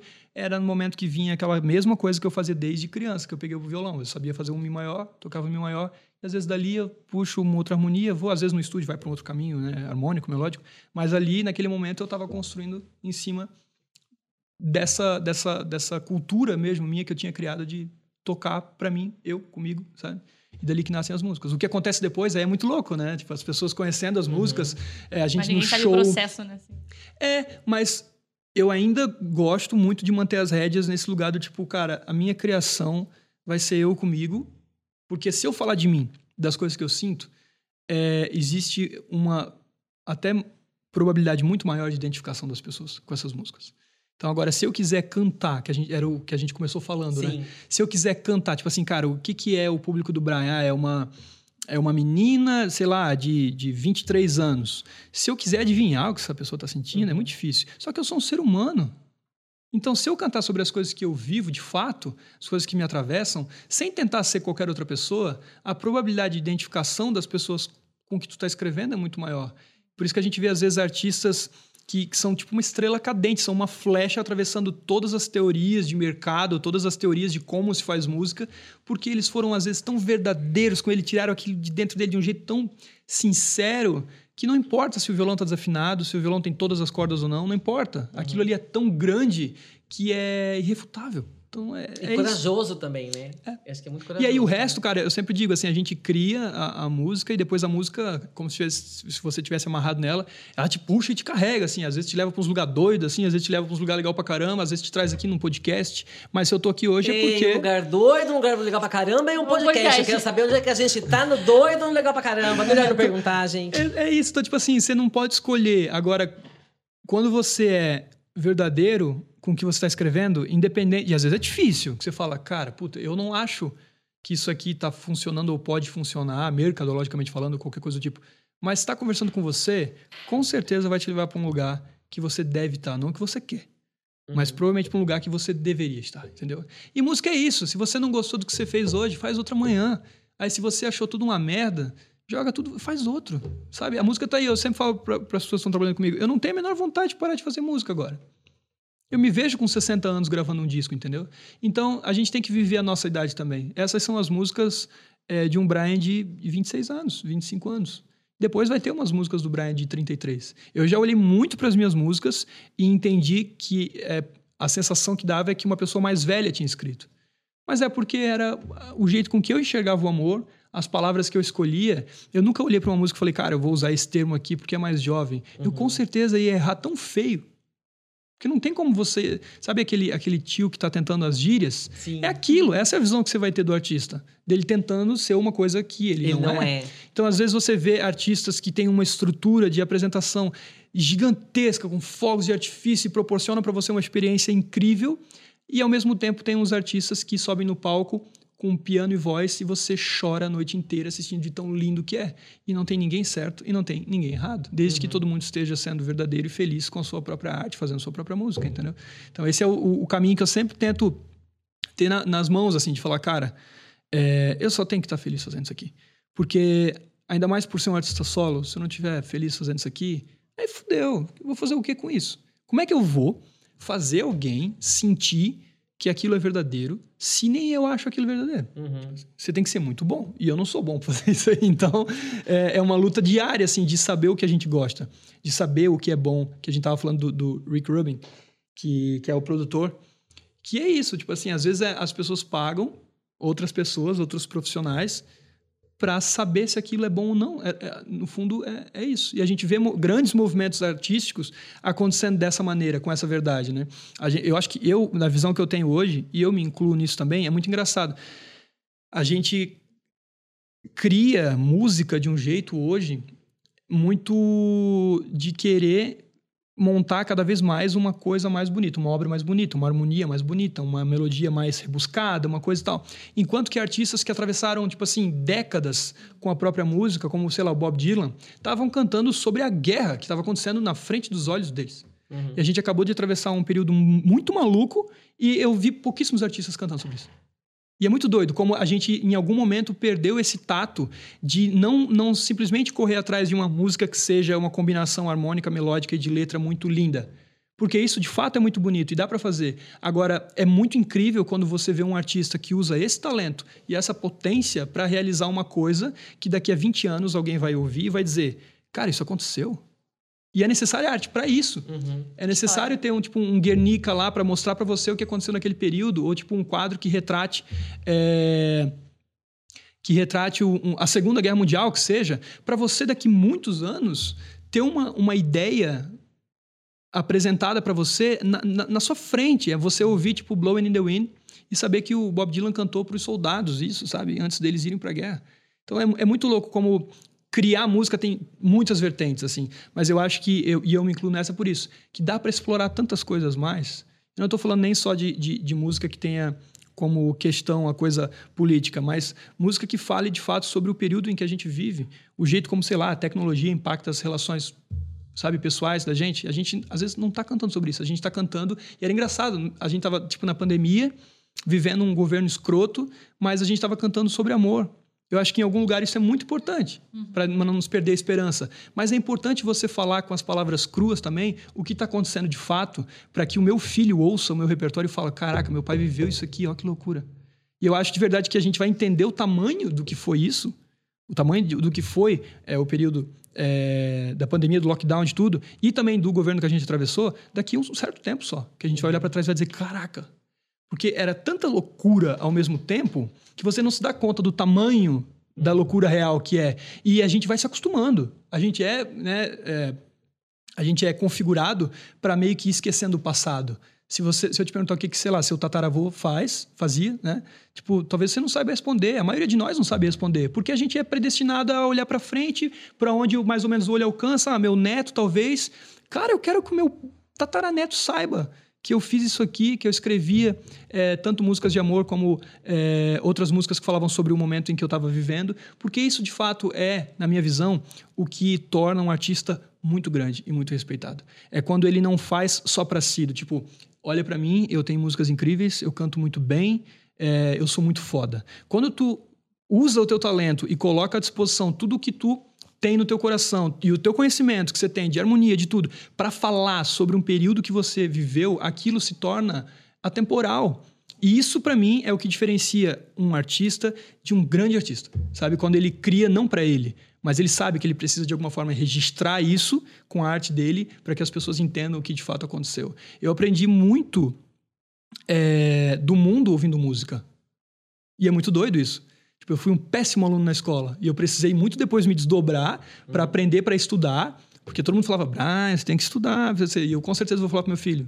Você tem que estudar, maluco. Não, não perde essa oportunidade, não. Tem um cara lá que você vai ficar sentado oito horas lá, sei lá, não lembro quanto tempo que você fica, quatro, acho que é, né? Cinco horas. Cinco horas. Não, tá vendo como eu não ia mal? Cinco horas. tipo, você tem a oportunidade, faz lá, faz lá. Tipo, estuda, ouve o que a pessoa, a pessoa tá falando, entendeu? Porque é isso, cara. Eu fui aprender depois muito sobre o mundo ouvindo música. De entender, tipo, pô, por que, que o Bob Dylan tá cantando sobre isso aqui? Por que, que ele tá. Sabe, por que, que ele participou. é, Ou, por exemplo, Johnny Cash fez, sei lá, uma turnê em presídios. Por que, que ele fez isso? Você vai entender que ele estava defendendo é, as condições, sabe, das pessoas que estavam lá naquele momento. Então, a música, para mim, eu me vejo muito nos, nos nossos próximos passos, assim, eu, minha equipe, todo mundo. Cara, enxergando quais os caminhos para fazer as coisas acontecerem dessa maneira. Porque eu acho que é muito lindo escrever música sobre amor, é muito lindo escrever Conversa Travesseira, A Vida é Boa com Você, é maravilhoso. Ela ela se encaixa numa faixa de mundo que é muito especial, tem muitas pessoas que se tocam, muda o dia da pessoa, isso é muito importante, mas dá, dá para fazer mais. E quando eu fico muito inspirado quando eu ouço isso, tipo, dá. Dá para fazer. Por que, que a gente não faz então? Então vamos fazer, sabe?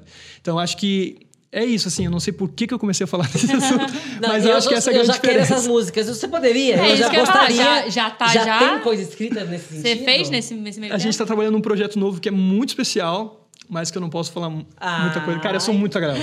Eu tomo Então tanto porra. Porque não era, é, tipo assim, muita coisa Não, eu não é posso mas contar. Eu abro assim, live ó. de madrugada, canto 5, 6 músicas inéditas. A, a Não. Debbie recebe notificação. o Brian tá ao vivo. Como é que ele tá ao vivo? Eu falo, minha amiga, tamo aí, entendeu? Gente, não, mas é que tava, é que tava interessante é, de fato o assunto, e eu acho que, eu acho que a Pedra concorda com, com, com isso que você falou, e eu também, por isso que a gente ficou ouvindo, porque acho que é necessário falar sobre essas questões todas. Tudo que a gente passou, né? Exatamente, Refletir assim. E o quanto a arte, no- de maneira geral, ela consegue tocar as pessoas para que as pessoas se conscientizem, para que elas se humanizem, para que elas de fato entendam o que está acontecendo em volta da gente em períodos e, e o que aconteceu em períodos diferentes do que aquele que a gente, do que aqueles que a gente está vivendo. E pra não se repetir, né? Exatamente. Que infelizmente. Que eu, ai, Brasil, eu tô muito. Vai, ah, blá, é blá, blá. infelizmente a gente passa por situações. Eu me lembro que quando a gente começou a pandemia, é, eu conversava, começava todas as lives falando sobre o começo da pandemia, como a pessoa estava vivendo essa pandemia. E eu via muita gente dizendo assim: não, mas isso vai, a gente vai aprender muito com isso, assim. Infelizmente, eu tinha um, eu ouvia as pessoas dizendo isso, pensava, tomara que sim, mas dentro de mim vinha uma coisa muito.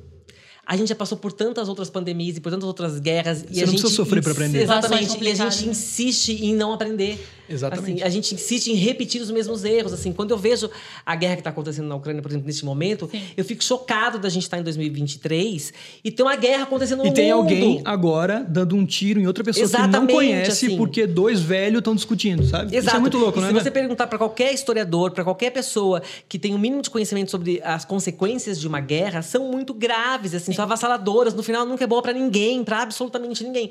E elas continuam acontecendo, assim como as pandemias continuam acontecendo, e a gente passa por elas e de repente daqui a pouco vai vir mais uma. Guerra é que, é que- política é que a também, gente, com- nesse universo contemporâneo, nunca tinha passado por uma pandemia. Só que se a gente parar para olhar, o, o mundo já passou por várias pandemias, assim. E Uhum. a gente sempre sobreviveu de uma maneira terrível a isso, porque parece que a gente não presta atenção no que aconteceu para não repetir, né? E é para isso que serve, é para isso que serve também a coisa do não só da, da arte em si, mas o artista. A gente, a gente vê muito hoje em dia os, os artistas que retêm muito público, tem muita gente Uhum. acompanhando, e aí fica aquela coisa: eu não vou falar sobre isso aqui, porque senão o meu público vai se splitar. Meu público, tipo assim, metade vai Tem me odiar, agora, a metade vai me amar. Mas, meu amigo, se você não falar, você já tá indo para algum lugar. Uhum. Se você não. Porque às vezes é, é incrível, a gente, a gente tem uma, uma, uma, uma coisa que a gente às vezes não entende. A minha consciência é completamente diferente da tua. Eu ouço música de um jeito diferente que você, diferente de você. A gente vê o mundo, a gente enxerga as pessoas, as relações, tudo, de maneiras completamente diferentes. Então a gente acha que não precisa, mas precisa muito e nunca se precisou tanto você falar: vocês estão vendo isso aqui? Vocês que acompanham meu trabalho, vocês estão vendo isso aqui? Isso está errado. Isso é ruim.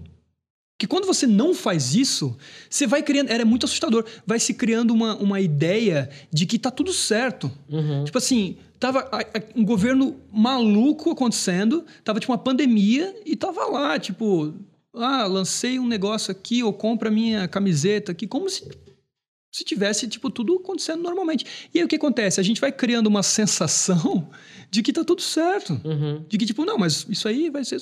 Não, cara, não tá tudo certo, não tava tudo certo. E é perigoso e precisa se bater na tecla para nunca mais acontecer de novo. Exato. E é para isso que serve a história, é para isso que serve a arte enquanto comunicação desses, desses Sim. grandes movimentos históricos, entendeu? E é engraçado porque tem músicas que funcionam para isso e tem gente que não entende. Tem gente que ouve falar: "Ah, eu acho essa música é um saco porque, porra, esse esse violão, só violão e voz tá chato". Mas cara, não é isso. É a história que tá sendo contada. É o que está sendo contado. É tipo assim, como essa música foi gravada. Olha esse cara cantando.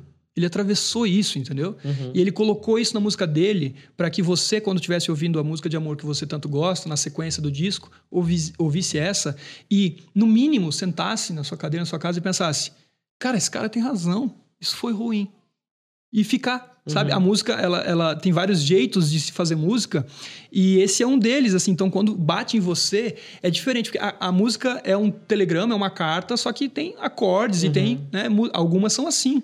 Então, às vezes, é necessário você cantar para virar um hino, para quando você estiver num show, aquilo se tornar uma comunhão tão grande de você nunca esquecer daquilo e falar, cara, isso é real, isso aconteceu, isso não pode se repetir. Exatamente. O que eu posso fazer a partir disso para que não aconteça mais. né?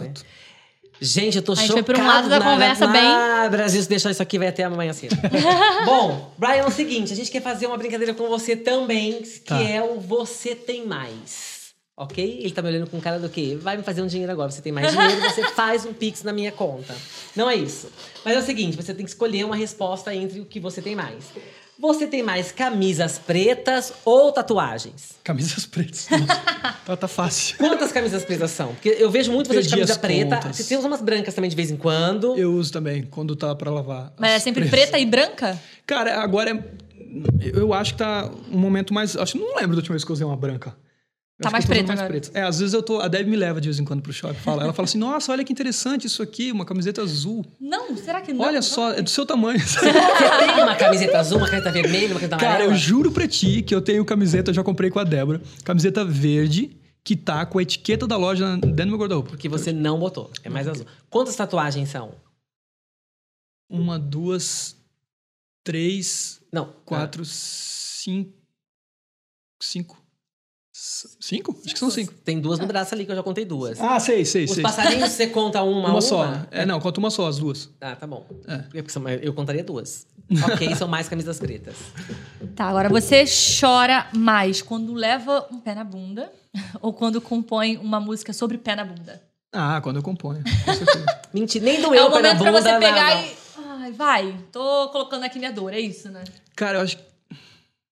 Eu acho que eu nunca tomei um pé na bunda. Olha, não! Ah, não! Para, para, para. O que que... Me Gente, senti um é babaca de falar isso, mas eu acho que eu nunca foi um pé na bunda. assaltado, nunca levou um pé na Não, bunda. pé na bunda, peraí. O que, que- o que caracteriza um Não, pé na é bunda? Ah, tipo assim, queridão. Terminaram não quero comigo. ficar com você. Exatamente, terminaram com Nunca você. terminaram comigo.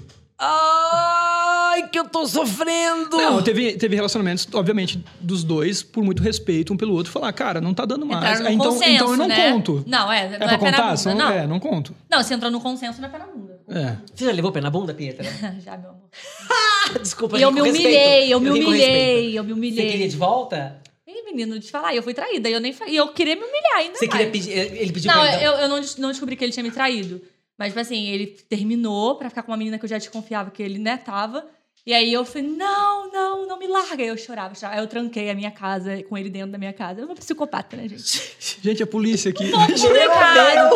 E aí eu, os dois extremos É, aqui, né? eu escondi o celular dele, Eu- aonde, não, porque né? por respeito, os dois chegaram no Imagina consenso. eu- Eu tranquei ele na minha É, eu casa. obriguei, eu escondi. Você escondeu o celular dele? Eu escondi o celular dele onde ele não podia pegar, que no caso, né, era Só perseguir. pior. Ele pode pegar, você pior. sabe. É, ele ali- pode pegar. Ele podia É, pegar. menino, tu acredita? Aí ele me dá meu celular. E eu pedi, ele tinha pedido Uber. Eu falei, não, e o Uber lá, tipo. Não, ele na não podia pegar porque você não tava consentindo, não podia mesmo. Não, é, aí eu, enfim, tá, o Uber tava lá, o Uber chegou, eu falei, não, você não vai, e o Uber assistindo tudo, tipo uma vergonha, né?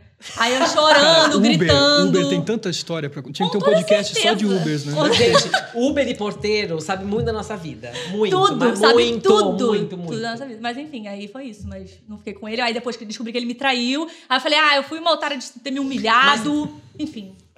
Hoje Um ela fala pouco. isso. Tem, Hoje tem eu falo. café? Até ontem. Tem café, não? Tem um Tem, café? tem, café. Você é muito chato se eu pedir um café? Não. Não, você tá na tua casa, você pede aqui um café no meio do negócio ao vivo, pode pedir, querido. A, a Vicky vai, né?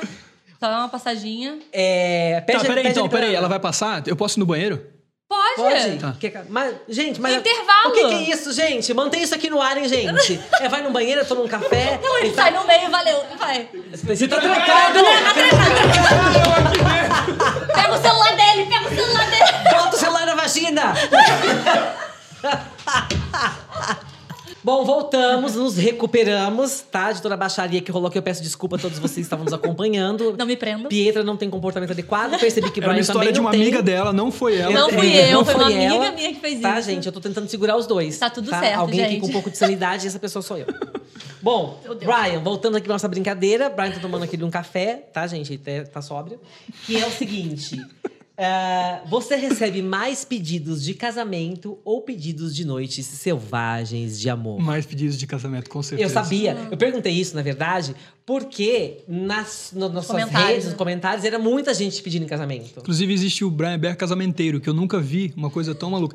Todo show que a gente faz é alguém pedindo alguém em casamento. Que legal. Tipo, acontece muito no DVD. Eu acho que tiveram dois ou três, né, Deb? Acho que de pedidos de namoro e casamento, Ao assim. som de A Vida é Boa com Você? Ah, tem vários. Teve, teve um que no Rio de Janeiro foi engraçado, assim. Ele chegou pra mim, o rapaz falou: Ó, quero pedir minha, minha namorada em casamento e tal, e a nossa música é da primeira vez. Eu falei, cara, é a terceira música do show. Tipo, Você tem certeza? Vai ter que ser? E aí? vai ter que ser no comecinho, tá? E foi muito legal, porque o pessoal da luz já sabia, tava tudo esquematizado. assim. Ai, que legal. Aí quando antes de cantar, eu falei, meu, tem alguma Juliana por aí? Aí já focou aquela luz nela, ela ficou sem entender nada. Assim, eu falei, ah, olha pra Aí trás. ela pegou e levantou assim, ah, Aí ele, o cara, não vou pedir mais, não vou pedir Calma, mais. calma. Não, eu falei, ó, acho que é bom você olhar pra trás, porque seu namorado quer te falar Ele alguma tava coisa. ajoelhado. E aí ele tava ajoelhado com a aliança e a gente começou a tocar música. E aí eles... Mentira. Gente, arrepiada, foi Ela tão- disse sim, né? Disse. Ufa, gente. Não, e foi engraçado porque ela falou, acho que pra um casal de amigos, que aconteceu isso e tal, e a gente foi fazer um outro show no Rio. E aí eu vi eles, cumprimentei eles, eles fizeram assim e tal. Eu não entendi. Daqui a pouco o casal de amigos também, o cara se ajoelhou, Meu pediu Deus, melhor Mentira. É só você passar. Não, e tem muito, tem muito Olha, Brian, vídeo vou das pessoas sempre, tipo assim, ah, já aconteceu tipo de gente falar, ah, eu, não- eu tenho uma música preferida sua, mas você nunca lançou e eu queria entrar no casamento. A gente vai lá, grava o negócio e fala, vai, minha filha, casa. Gente, Brian Ah, Beck casamenteiro, legal. gente. Será que quem tá encalhado aqui? Uma. Ai. Levantou dois. rápido, né? Levantou Pronto, muito rápido. gente. Gustavo. Ela já viu? Ela tá vai, ela tá Gustavo, faz que é tua. Joelho no pé dela agora e faz esse pedido, menino. Vamos resolver esse negócio aqui. O Brian Beck já engata com uma, uma vida boa com você, meu querido. Já faz esse negócio. Ela é tua chefe, você não pode casar com ela. Pô, Mas aí, sei lá, gente. Estamos aqui isso. jogando aqui no negócio. Pelo amor de Deus. Mas calma aí, a Ana fica meio bolada assim com esse tipo de Não, casamento? É tranquilo. Ué, mas não tá pedindo ele. Ah, não, tá pedindo ele. Voltamos pra você. É, agora. voltamos Desculpa, pros eu- comentários das redes sociais, Não, entendeu? a Ana é Tipo, muito especial. Ela entende muito bem. Mas você vai pedir ela em casamento? Vou. Mas vai ser no seu show? ao- é, ao som da sua música? Será que a Ana pode interromper? Ana, liga pra mim. Vamos combinar esse pedido. Você vai entrar no meio do show, Eu você vai acho. pedir ele em casamento. Você vai entrar, tudo bom? A vida é boa com você, pá, beijo. Vai, fecha a cortina, vocês voltam. Seria Já um vem com a ótimo- criança aqui, ó, na mão dada. Um ótimo pedido. Ô, Brian, é... Esqueceu, né? tá doendo. Eu esqueci o que eu ia falar, mas eu vou falar uma coisa. É, mas como é que essas pessoas chegam até você e falam assim: eu vou pedir um casamento, uma pessoa em casamento no teu show? Não, não, não. Como é que tem Cara, às vezes acesso? entra em Comunica, contato com a equipe e às vezes DM. Eu leio muito as DMs, assim. Eu gosto muito de saber o que as pessoas estão mandando, compartilhando as mensagens. Às vezes tem mensagens lindas de coisas que as pessoas viveram através das músicas e me contam. É meio que, tipo, tem muita coisa louca no meio lá também. Mas eu entro sempre para dar uma recarregada, assim, de, de, de energia, porque é sempre muito bom, assim. É o que eu te falei, a gente tá ali em casa e tal, às vezes tá, sei lá, estressado, cara, louça, não sei. Mas sua música tá lá, tocando num momento especial da vida de alguém. Então, sempre que eu posso acompanhar, de, de certa maneira, de ver as pessoas postando o momento, de mandando uma mensagem, às vezes por e-mail, escrevem tipo uma história e tudo mais, eu gosto muito, assim. Então, tô sempre ali de, olho só no que DM. mandando. Então, aqui, ó, gente, vai Fica perder a tempo? dica. Vai perder tempo com Santo Antônio? Ah, respeita aqui Brian nosso Bear casamenteiro. Santo Brian, Brian casamenteiro. É, como é que seria São Brian Bear casamenteiro? Tá, vamos lá agora. Você tem mais. Ah, não. Você responde mais sobre a origem do seu nome ou pra quem você fez a música Eu Te Amo? A origem do meu nome, com certeza. Eu ia, eu ia até Todo perguntar, mundo per- inclusive. Ah, Você já sabe, Pietra? Para de ser Não, louca. eu não sei, não. O, o Bear eu não sei. Porque eu Você pensei. não sabe? Não, eu não sei, juro. que Eu Você realmente. sabe? Lógico que eu sei, né? Eu não sei mesmo. Eu sei que o seu nome tem o seu nome todo bonitinho, mas Foi- o Bério ia te perguntar eu o sei, porquê. querido. Ah. Inclusive, a menina que leu a tua mão, que deu esse nome pra você, está aqui, bota no telão! Ela mandou um recado naquela.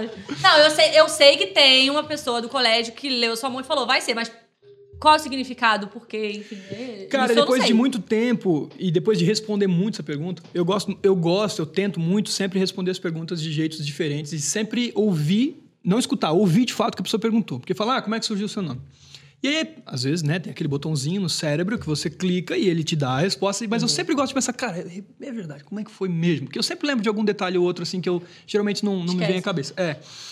E isso, cara, depois de um tempo eu entendi que ela, ela, ela era uma menina muito diferente. Ela tinha um, um cabelo azulão, assim, toda diferentona e tal. E a gente era criança. Aí ela pegou minha mão, ela brincava de ler a mão das, das outras crianças no, no intervalo das aulas. E falou: Ó, tá escrito aqui. Eu já levava o violão pra escola de vez em quando, pra tocar as minhas músicas, mostrar pro pessoal. E ela falou: Ó, tá escrito aqui que o seu nome, você vai ser um artista e que o seu nome artístico vai ser Brian Bear. E o B é B-E-H-E. E aí fechou minha mão, colocou aqui e saiu, assim. e deu um beijo na boca, E deitou eu ele no fiquei, eu, fiquei com isso, eu fiquei com isso muito forte na minha cabeça. Mas depois de um tempo, depois de tanto responder essa pergunta, eu entendi que, obviamente, não, era, uma, era uma brincadeira ali, mas ela já tinha uma inteligência emocional muito grande de saber que eu gostaria muito de seguir e acreditar nas minhas próprias músicas, mas ela já sabia que eu tinha muito medo. Então acho que aquilo ali foi mais um incentivo, sabe? Tipo, de- vai. da forma que ela podia, do tipo, ó, cara, vai acontecer, você não tem como fugir. Quantos anos mesmo vocês tinham? Devia Isso ter eu não uns. lembro. Ah, cara, uns 13, 13, Ah, então 14 ela não é anos. tão criança, né? Pré-adolescente. Pré-adolescente ali, Eu né? acho que uns. Você pegou É, ela? Não. Ah, tá. É, mas você, lembra- você, você encontra com ela ainda? Não, depois de muito tempo eu encontrei ela, consegui encontrar ela no Facebook. Ah. Aí eu mandei pra ela, falei, cara, olha isso que aconteceu e tal. o Brian. E ela, não, não lembro disso aí que eu. É sério? Gente, Mentira. baixou um negócio ali nela, ela falou, foi e não lembra juro, mais. juro. E Eu, eu fiquei tipo, pô, Ela pra mim foi tão grandioso, especial, e pra ela foi, foi tipo assim, não Gente, lembro. ela escreveu segue seu caminho que eu já fiz minha parte, meu amor. Não te conheço mais. Mas você nunca encontrou com ela pessoalmente depois disso? Não, não. não. Mentira, gente. Não, tanto que eu não procurei lembra, gente. muito ela. Procurei ela no Instagram pra caramba, de todos os jeitos possíveis. Acha de azul faz pouco tempo. Faz uns dois anos já que eu mandei mensagem pra ela. E ela me respondeu, depois nunca mais me E respondeu. ela mora em Brusque ainda? Não, não sei. Não sabe faço nada dela. Vamos encontrar essa menina, gente. Quem sabe ela prevê alguma coisa aqui pra mim? Uma coisinha da uma Mas ela não vai se minha lembrar vida? depois, você sabe, né? Ela não precisa lembrar mais. O Brian também não vai. lembra da live que a gente fez. Ele também não Tá. lembra e, e eu tô aqui perdoado. Tá Pra perdoando aqui. sempre, pra Ele tá sempre. rancoroso, você sabe? Vamos lá. Ah, você responde mais no Sul sobre ter ganho o sotaque paulistano ou responde mais em São Paulo por não perder o sotaque do Sul? Com certeza em São Paulo por não perder do Sul. Não, pera. Calma. Calma. É que eu tô mais tempo aqui. Mas quando você vai pra lá, a galera fala, que você é nossa, mas você tá paulista, bem é." paulistano, hein? Fala, pra caramba. É, Esse aí eu não consigo dizer, de verdade. Porque sempre que eu tô lá, tipo, eu solto uns. Ô, meu. Ô, louco. Ô, meu, você quer fazer, meu? Tipo assim, eu falo assim, cara, você quer fazer um.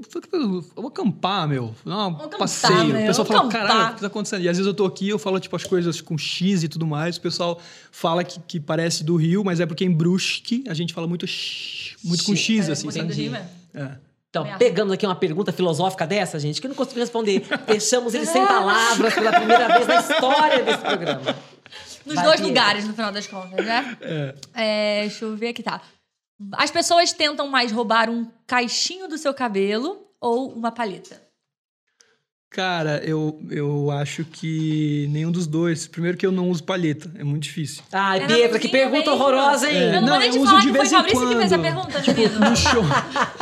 no show, tipo, geralmente quando é o show com banda, que eu gosto de colocar o violão mais na frente, eu uso às vezes em algumas músicas palheta, mas na maioria das vezes eu toco só com os dedos. Mas aí quando unhas. você usa a palheta, ninguém quer pegar? Não, eu jogo. Tipo, eu jogo isso. Às vezes ninguém Fala, ah, quer pega também. essa merda aqui que eu não uso mesmo.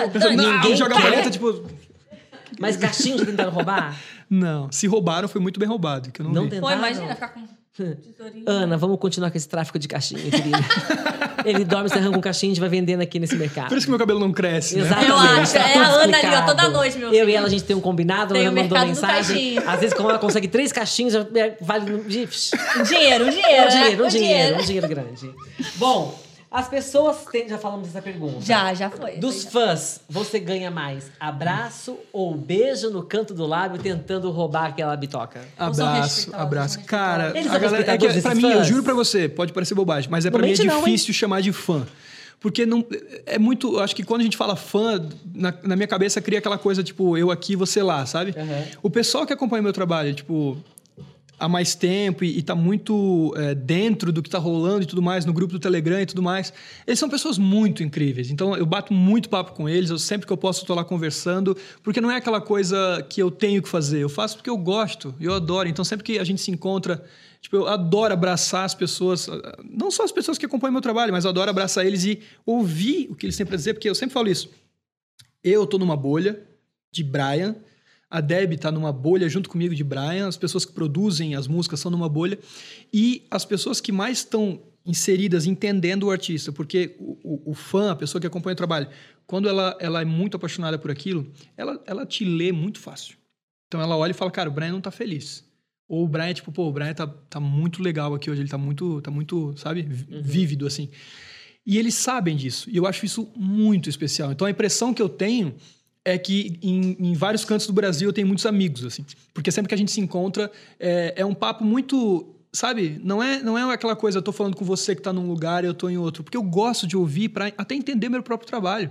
Às vezes tem coisas que eu faço e aí eu falo, cara, isso aqui, sei lá, me diverti muito fazendo. E aí eu vou lá ver, é a, coisa que eles mais gostam. Que eles sentem, eles sabem isso. Então a gente às vezes acha que sabe o que eles querem, mas no final das contas, quem gosta muito do trabalho de um, de um artista e acompanha porque gosta de fato do artista, não só da música dele, ele quer ver aquela pessoa bem. Exato. Então- a gente quer ver feliz. Quando a gente vê alguém feliz, a gente fica feliz Fica junto. bem, é. quando a gente E às vezes, ah, fulano lançou um disco, às vezes nem o disco nem é aquelas coisas, mas ele tá feliz com o disco, então e eu tô feliz também. porque exatamente. É, e eu fico muito feliz porque os próprios fã-clubes que essas pessoas criam, eles se comunicam de uma forma muito legal entre si. Um ajuda o outro. Não tem aquela coisa, o meu é melhor que o seu, eu sou melhor que você.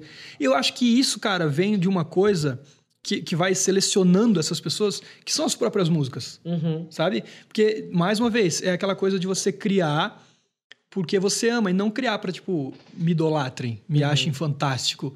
Então, esse lugar, eu acho que eu, eu já sofri tanto com, com ansiedade e com, com essas coisas, tipo, de se colocar à prova, que em algum momento da minha vida eu desconectei esse cabo da minha cabeça, do tipo, cara, eu não quero que as pessoas me amem, porque talvez eu tenha até medo disso. Eu quero que as pessoas gostem do que eu faço enquanto música e que isso impacte eh, de um jeito muito legal na vida delas. Agora, se elas vão, tipo assim, ser alucinadas pela minha pessoa, aí eu quero que esteja num lugar em que eu não controlo, porque eu não quero ter que fazer uma coisa para que isso aconteça.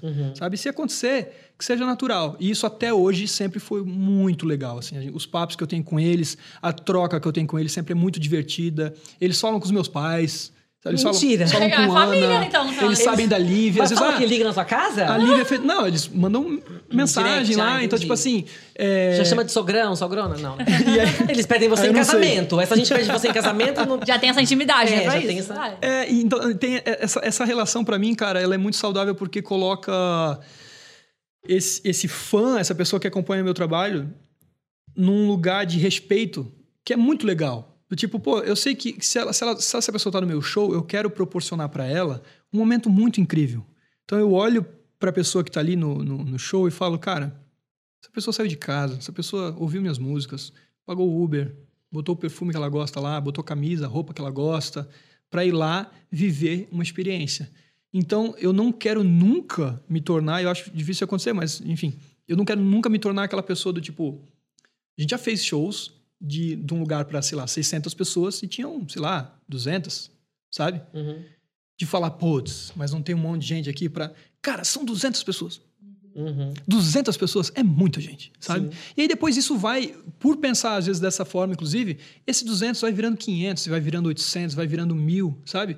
Porque você está fazendo ali pela música e vai selecionando as pessoas. Eu acho que em algum momento do, da história da música era você o, o bolo, vamos imaginar a audiência, né? O bolo que é a audiência, ele passava de mão em mão, assim. Então, uma hora a banda X tinha toda a audiência, os holofotes para ela.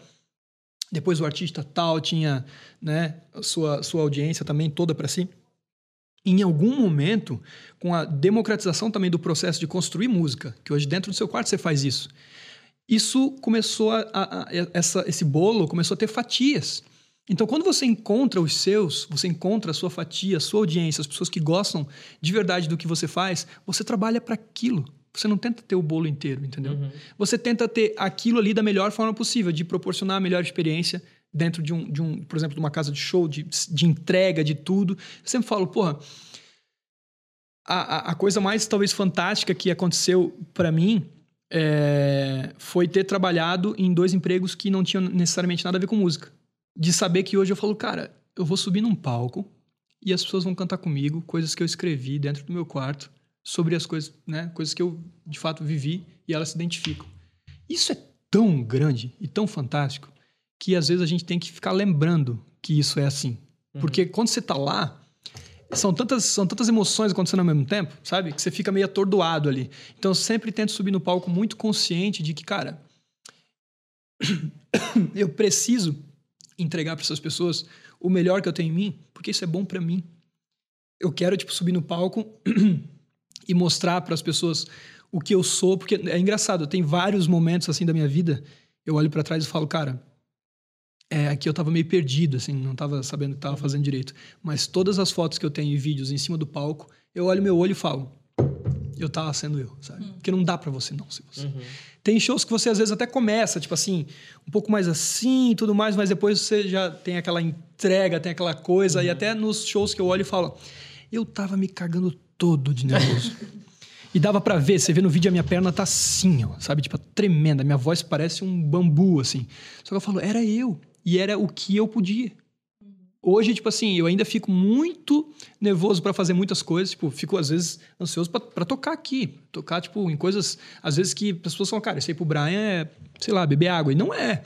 Mas eu sempre falo, cara, eu vou lá e vou entregar o que eu puder.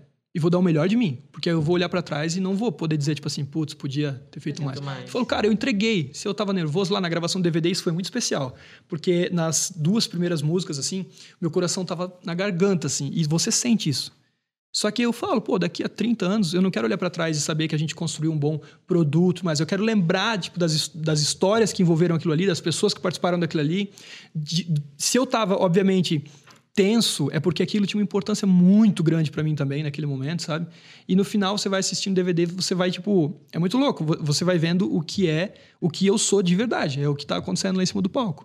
Que não, eu acho que é tão doido o show que não, não dá tempo de você pensar, putz, será que eu tô bom nesse ângulo? Não, você não consegue nem pensar nisso aí, tipo assim, você quer só se entregar e fazer acontecer e, e depois isso obviamente foi registrado de uma forma incrível, o Henrique Alqualo, que foi o diretor do, do DVD, mandou muito bem, então esse brilho no olho tá muito registrado lá, assim. Da banda, se olhando do, do público, é, da troca de olhar com o público, das, da força da- da- das músicas, inclusive das inéditas, as pessoas já cantando junto. É, cara, foi, foi muito especial. E mais uma vez eu não sei como é que eu acabei aqui nesse... Mas chegou, mas É não tem falando de problema. isso fã, aí, é. falando de fã. Vai, Pedro, tem a última. Tem. É... Tem mais gente com medo de contar uma história pra você com receio de virar música? Ou tem mais gente que chega com sugestão horrível pedindo pra você para virar uma música? Nossa, eu não queria que tivesse o horrível aí, que aí ia ganhar. Mas É, mas eu acho que não tem sim. muita gente, não, que conta com medo, assim. Porque eu, eu, sou, eu acho que eu sou muito respeitoso com isso também. Mas já aconteceu de um, de um rapaz, que hoje é, é um amigo meu, na cidade onde eu morava, me ligar e falar: Oi, Brian, tudo bem e tal, não sei o que, aqui é Fulano. Cara, eu, eu acabei de terminar meu noivado. E eu queria que você viesse aqui em casa pra te contar como foi tudo. Eu queria que você fizesse uma música. Ai não, aí meu Deus. Ih, menino. Cara, eu adoro gente doida. Eu falei, bora. Quando? Eu adoro gente doida. E aí eu fui. Eu fui, foi Meu tipo Deus. divã, assim. Ele sentou no sofá e foi contando. Começou E eu aqui, assim, ah. Ah, tá, não sei o que. A música se chama 14 Andares. E aí ele falou, não, porque ela morava no 14 andar. Eu falei, 14 andar. Tal, tal, tal, tal, tal, tal. Não, porque a gente noivou e foi assim, tal, tal, tal. Contou toda a história inteira. Eu falei, não, beleza. Fui pra casa, no outro dia de manhã sentei, escrevi a música, mandei pra ele. Foi muito Gente. incrível, assim, porque ele fala, cara, é muito louco você ouvir uma música e é definitivamente a história da minha vida. Tipo, não é tipo assim, nossa, essa música, né? Parece que escreveram pra mim. Não. É. É, é a Tipo, sua. Não, e ele pode falar isso literalmente, né? É minha É. música, minha história, eu É. quero meus royalties aí, querido. Meu Deus. Mas eles, eles voltaram? Não. Ai, ela sabe que Não, a música era triste pra caramba. Ela sabe que foi pra ela essa música? Então não vai, né? Ah, se ele. Pô, ele tem que ter mandado pra ela. Não sei se ele mandou ou não. Ah, queridão, vamos fazer, fez uma música, todo mundo mandou pra ela? Eu, Ah, hein? mandaria. Alguém manda uma música pra mim, pelo amor de Deus? Eu Bruno, fazia isso quando eu escrevia música, eu sempre mandava. Assim, no começo com a Ana era muito doido, que ela, tipo, mandava pra ela, ela ficava, tipo, nossa, hoje ela fala, mais uma música. Tipo, Mentira! elas são- Já deu? Sei Deu, lá, Não, mas mas pelo amor deu. de Deus, eu acho a coisa mais incrível do mundo você ser também. musa inspirador de qualquer coisa eu que acho seja. que eu já escrevi mais de, sei lá, 80, 90 músicas pra ela. Pra então no ela? começo era uma coisa, tipo, hoje em dia, eu- às vezes eu toco e ela nem tinha ouvido ainda. Ela fala, nossa, que linda essa música. Eu falei, ah, eu escrevi pra você. Ai, você, ah, gente. Porque eu acho que de alguma Poxa. maneira é muito louco, porque não consigo. As músicas que eu, de certa forma, personifico, do tipo, escrevi para essa pessoa, né? Tipo assim, a maioria das músicas eu escrevo para mim falando de alguma coisa que aconteceu. Às vezes mescla uma coisa com a outra, mas tem ali a, a bebe da, da fonte ali do, do relacionamento que você teve. Mas são, são poucas músicas que eu falei, cara, eu escrevi, ó. Meu Deus, quebrei o negócio. Bacana. Quebrou aqui, ó. Ei, Eu falei, ó, beleza. toma. Eu Foi escrevi. a emoção, foi a Eu emoção. falei assim, ó, escrevi pra você. Tipo assim, porque pra mim tá em outro lugar, assim, sabe? Uhum. Não, é, não é do, do tipo, vou fazer uma música pra Não é você só aqui. mais uma música. Mas eu adorava fazer isso, escrevia a música pra pessoa e, tipo, mandava só o áudio, assim, tum. E aí é muito legal a reação, assim, que era bem Gente, diferente. Pietra, Diego já fez alguma música pra você? Que triste, Poxa, querida. amor. Diego, Ai, me amor. contrata, Diego. Você Diego, conta por essa favor, história. Isso Vai, aí, Bruno, Brian. contrata também, que eu também queria uma coisa Conta Ah, eu acho. Marcar uma call assim com o Bruno, o Brian e o Diego. E eles contam uma história, você faz uma. Acaba Aconteceu nosso- uma coisa muito especial, cara, é, um tempo atrás. Acho que, acho que eu nem contei pra, pra Deb isso. A Mas Deb é coisa boa, tá, Deb? dele. A que Debbie é, que tá aqui. aqui. né, Deb? Deb. E teve uma, uma, uma vez que uma pessoa me escreveu no e-mail querendo comprar um quadro meu, que eu também pinto e tal. Aí a gente tava, eu tava passando os valores pra pessoa, mandando as fotos e tudo mais. E ela falou: ó, essa, essa sua música de Todos os Amores, ela é muito especial porque eu amei muito um homem que se mudou pra Nova Zelândia, se eu não me engano. E aí eles eram tipo assim, amor da vida. E aí ela ficou no Brasil, ele se mudou pra Nova Zelândia, só que eles não perderam contato. Só que nesse meio tempo, ela se casou, teve dois filhos e tudo mais. Só que eles ainda se amam muito. E aí o que, que a gente fez? A gente armou uma ligação de vídeo, porque ela, ela levou o quadro, então eu liguei de vídeo pra ela e pra ele ao mesmo tempo e toquei de todos os amores. Mentira. Não, mas pera, dois. Mas ela gente, tava casada, não, né? Ela, ela- separou. Ela tava É. casada, tava casada. Meu Deus. Que isso, Senhor Jesus. Mas, ai, gente, peraí que deu um bug aqui. Calma aí. E o marido, dela, o o marido- marido dela entendeu, porque Não, que Não. isso, jura? Ele entendeu? modernos. Gente, ter a hora, a gente Deus. terapeutizado é outra história, né? Quer dizer, eu não sei, né, eu posso estar falando uma besteira aqui, mas era tão natural a Não coisa. tinha uma arma na cabeça dele? Não. Ela dizendo, você vai ouvir sim, vagabundo. Não, e era até engraçado, assim, que eram, tipo, tempos. tipo, um tava, tipo, de manhã, o outro tava, tipo, em outro, outro sabe? Porque to- dois países diferentes, assim. E, e eu fiquei muito emocionado, porque os dois, contando a história dos dois, era muito incrível. E, e eu acho que rolou, tipo, aquela coisa, tipo, cara, vamos tentar, Ai, sabe? Depois da Deus, ligação. remember. Não, mas aí acabou o casamento. Não, total. Ou então trisal. Também não, né, gente? Tá, tá, tá liberado também. Não, precisa eu, acho, eu não sei como ficou. Inclusive, devo, É aberto. quero mandar mensagem pra ela pra, pra perguntar. Amanda, Está vamos ligar pra ela agora. E aí- Liga pra ela agora, Não, vamos ligar foi, pra foi ela. muito Foi muito louco, porque eu achei que ia ser uma coisa do tipo, ah, uma ligação, tipo, poxa, e aí, ah, pra, né, aquela coisa de ser celebrar até e estranho tal. até um pouco. Não, mas foi um clima, tipo assim, cara, a gente, por que, que a gente tá fazendo isso com a gente? E foram, tipo assim, anos, anos conversando, eles já estão morando em outros países Ele, diferentes. ele tá casado com outra ou não? N- Não sei, acho que não, acho que não. Gente, isso é história de filme, tá? Só que aí o que aconteceu? Na ligação, a, a, liga, a ligação, na ligação dos dois foi tão grande que eu falei assim, cara. Pera aí. O que, que eu tô fazendo aqui Não, no eu, meio? e eu, e eu lembro que eu falei mesmo. Eu falei assim: vocês se amam? Por que, que vocês estão fazendo isso então?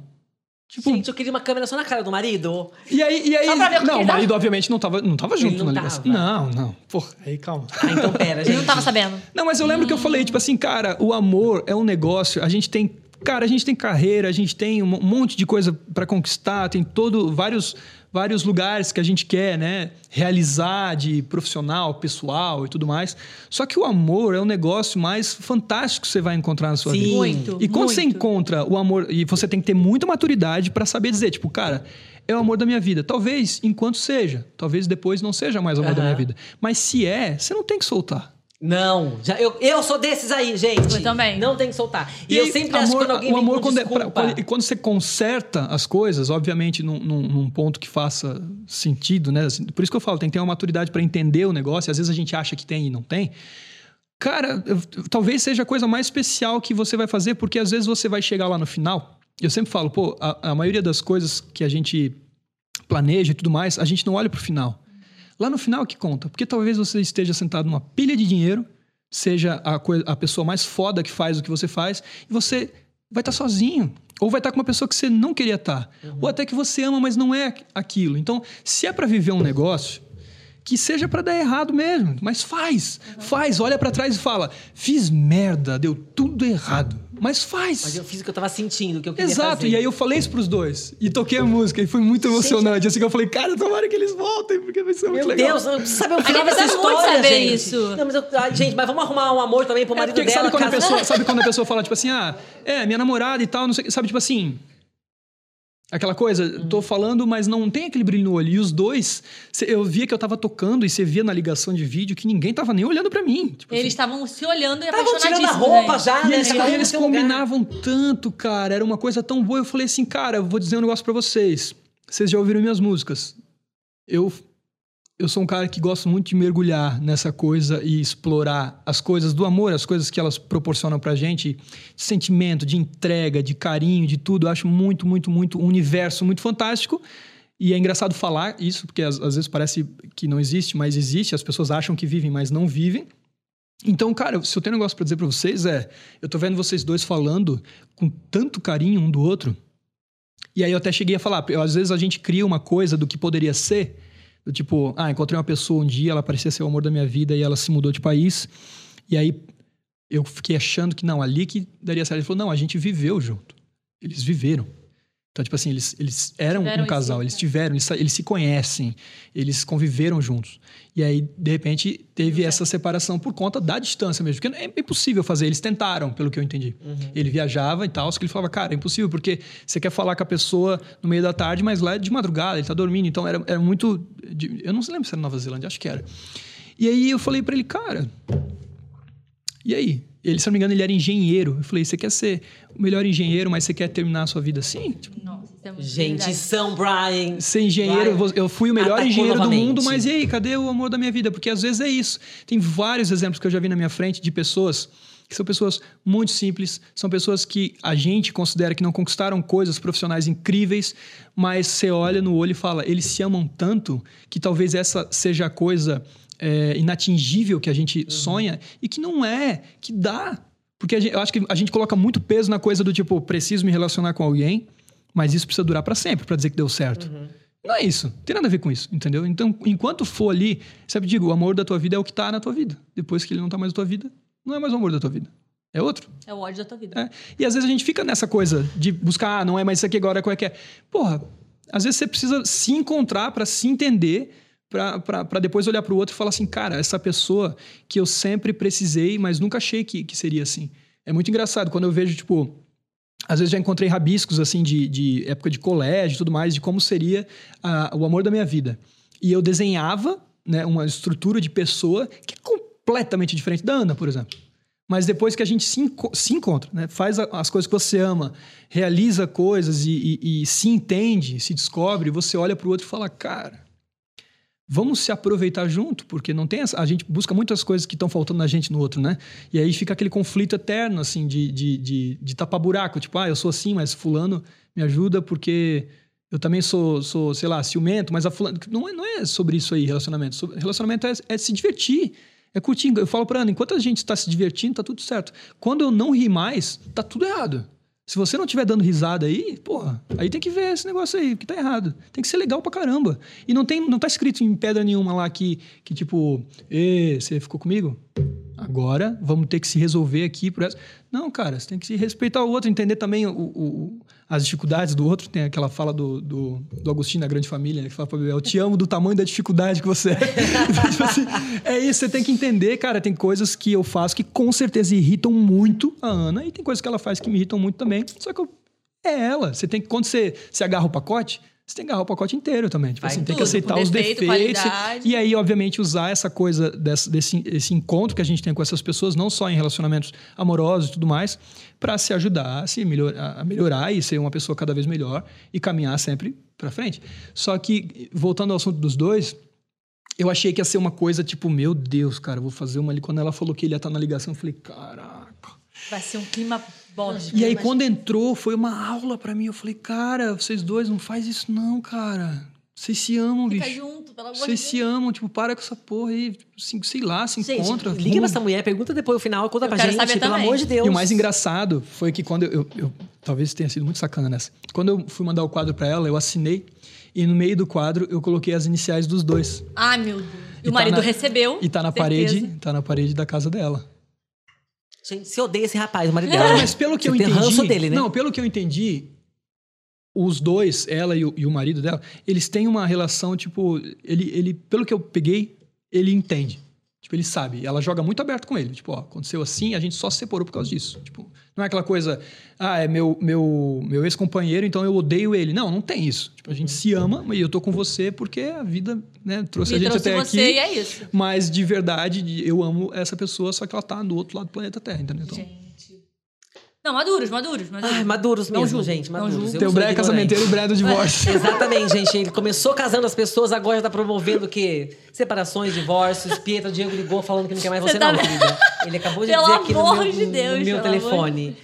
Brian, vamos fazer mais uma pra gente encerrar? Bora. Pode? Tá, que, que, só que você quiser. Se você não quiser, estiver cansado, exausto, sem voz, sem. Quer, Mais pode. um cafezinho. Não, se eu, se eu, Pode. se eu não der conta, vocês cortam. O que vocês querem ouvir?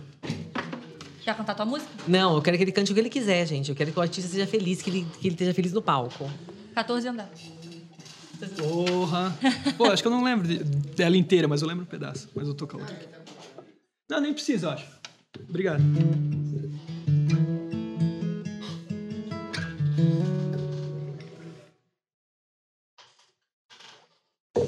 A Deb depois pra mim. Brian, você não pode estragar a galera ao vivo. Mas a gente quer saber o final do teu chá, né? Quer ver se essa mulher tá com ele. Ah, deixa eu virar aqui pra pegar, bonitinho. Aí você me diz aí, tá? Se tá, tá valendo aí.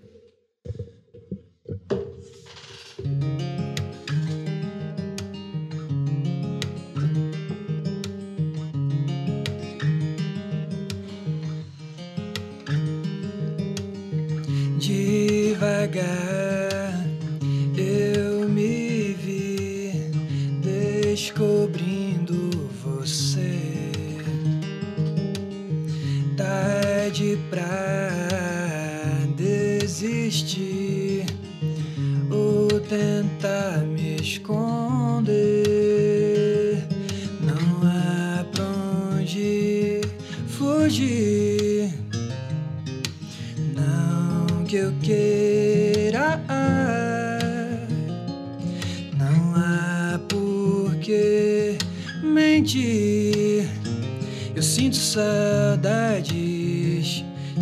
saudades.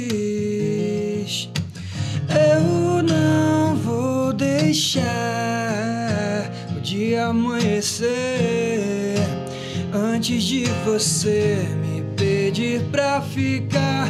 Eu não vou deixar o dia amanhecer antes de você me pedir pra ficar.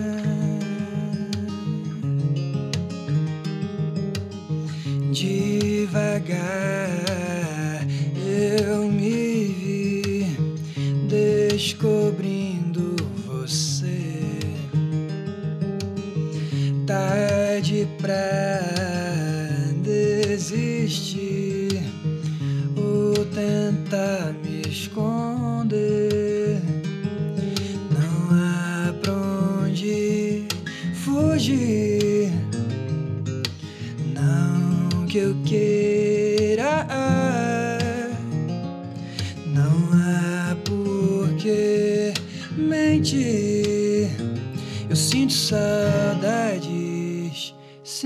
saudades. Eu não vou deixar o dia amanhecer antes de você me pedir pra ficar. Eu não vou deixar o dia amanhecer antes de você me pedir pra ficar. Tempo pra deixar tempo acontecer, sem medo de viver de não valer a pena. pra deixar o tempo acontecer, sem medo de viver de não valer a pena. Eu não vou deixar de amanhecer antes de você me pedir pra ficar. Eu não vou deixar o dia amanhecer antes de você me pedir pra ficar.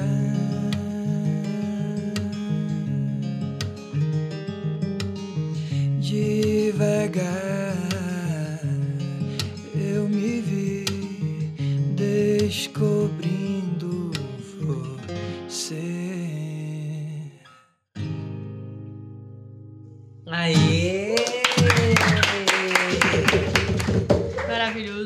Ai, gente, a gente suspira, né? Ai, gente.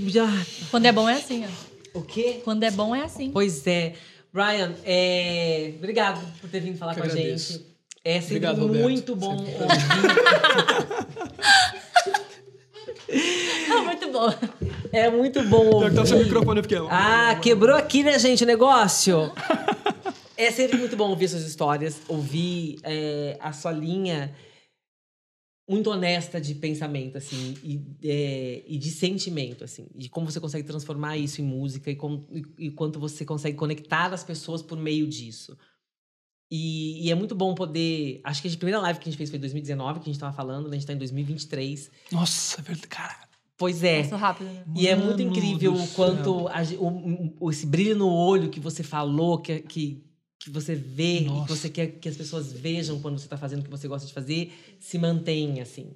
E eu imagino o quanto deve ser difícil manter isso no universo em que a gente vive, nas, na- na- com as cobranças, com às vezes com, com burocracias necessárias para tocar uma carreira, enfim.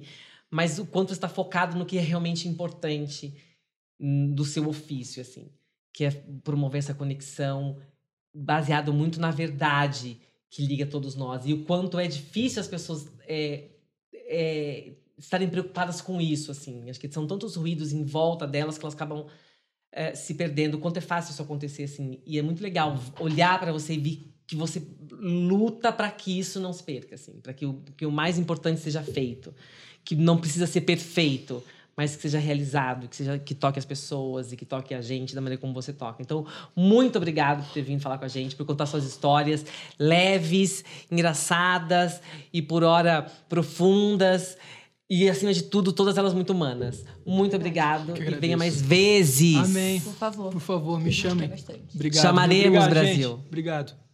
Acabou? Tô mandando beijo já. Foi um prazer. Ah, gente, acabou a primeira parte, temos mais duas horas aqui. Beijo, Beijo, gente. Tchau.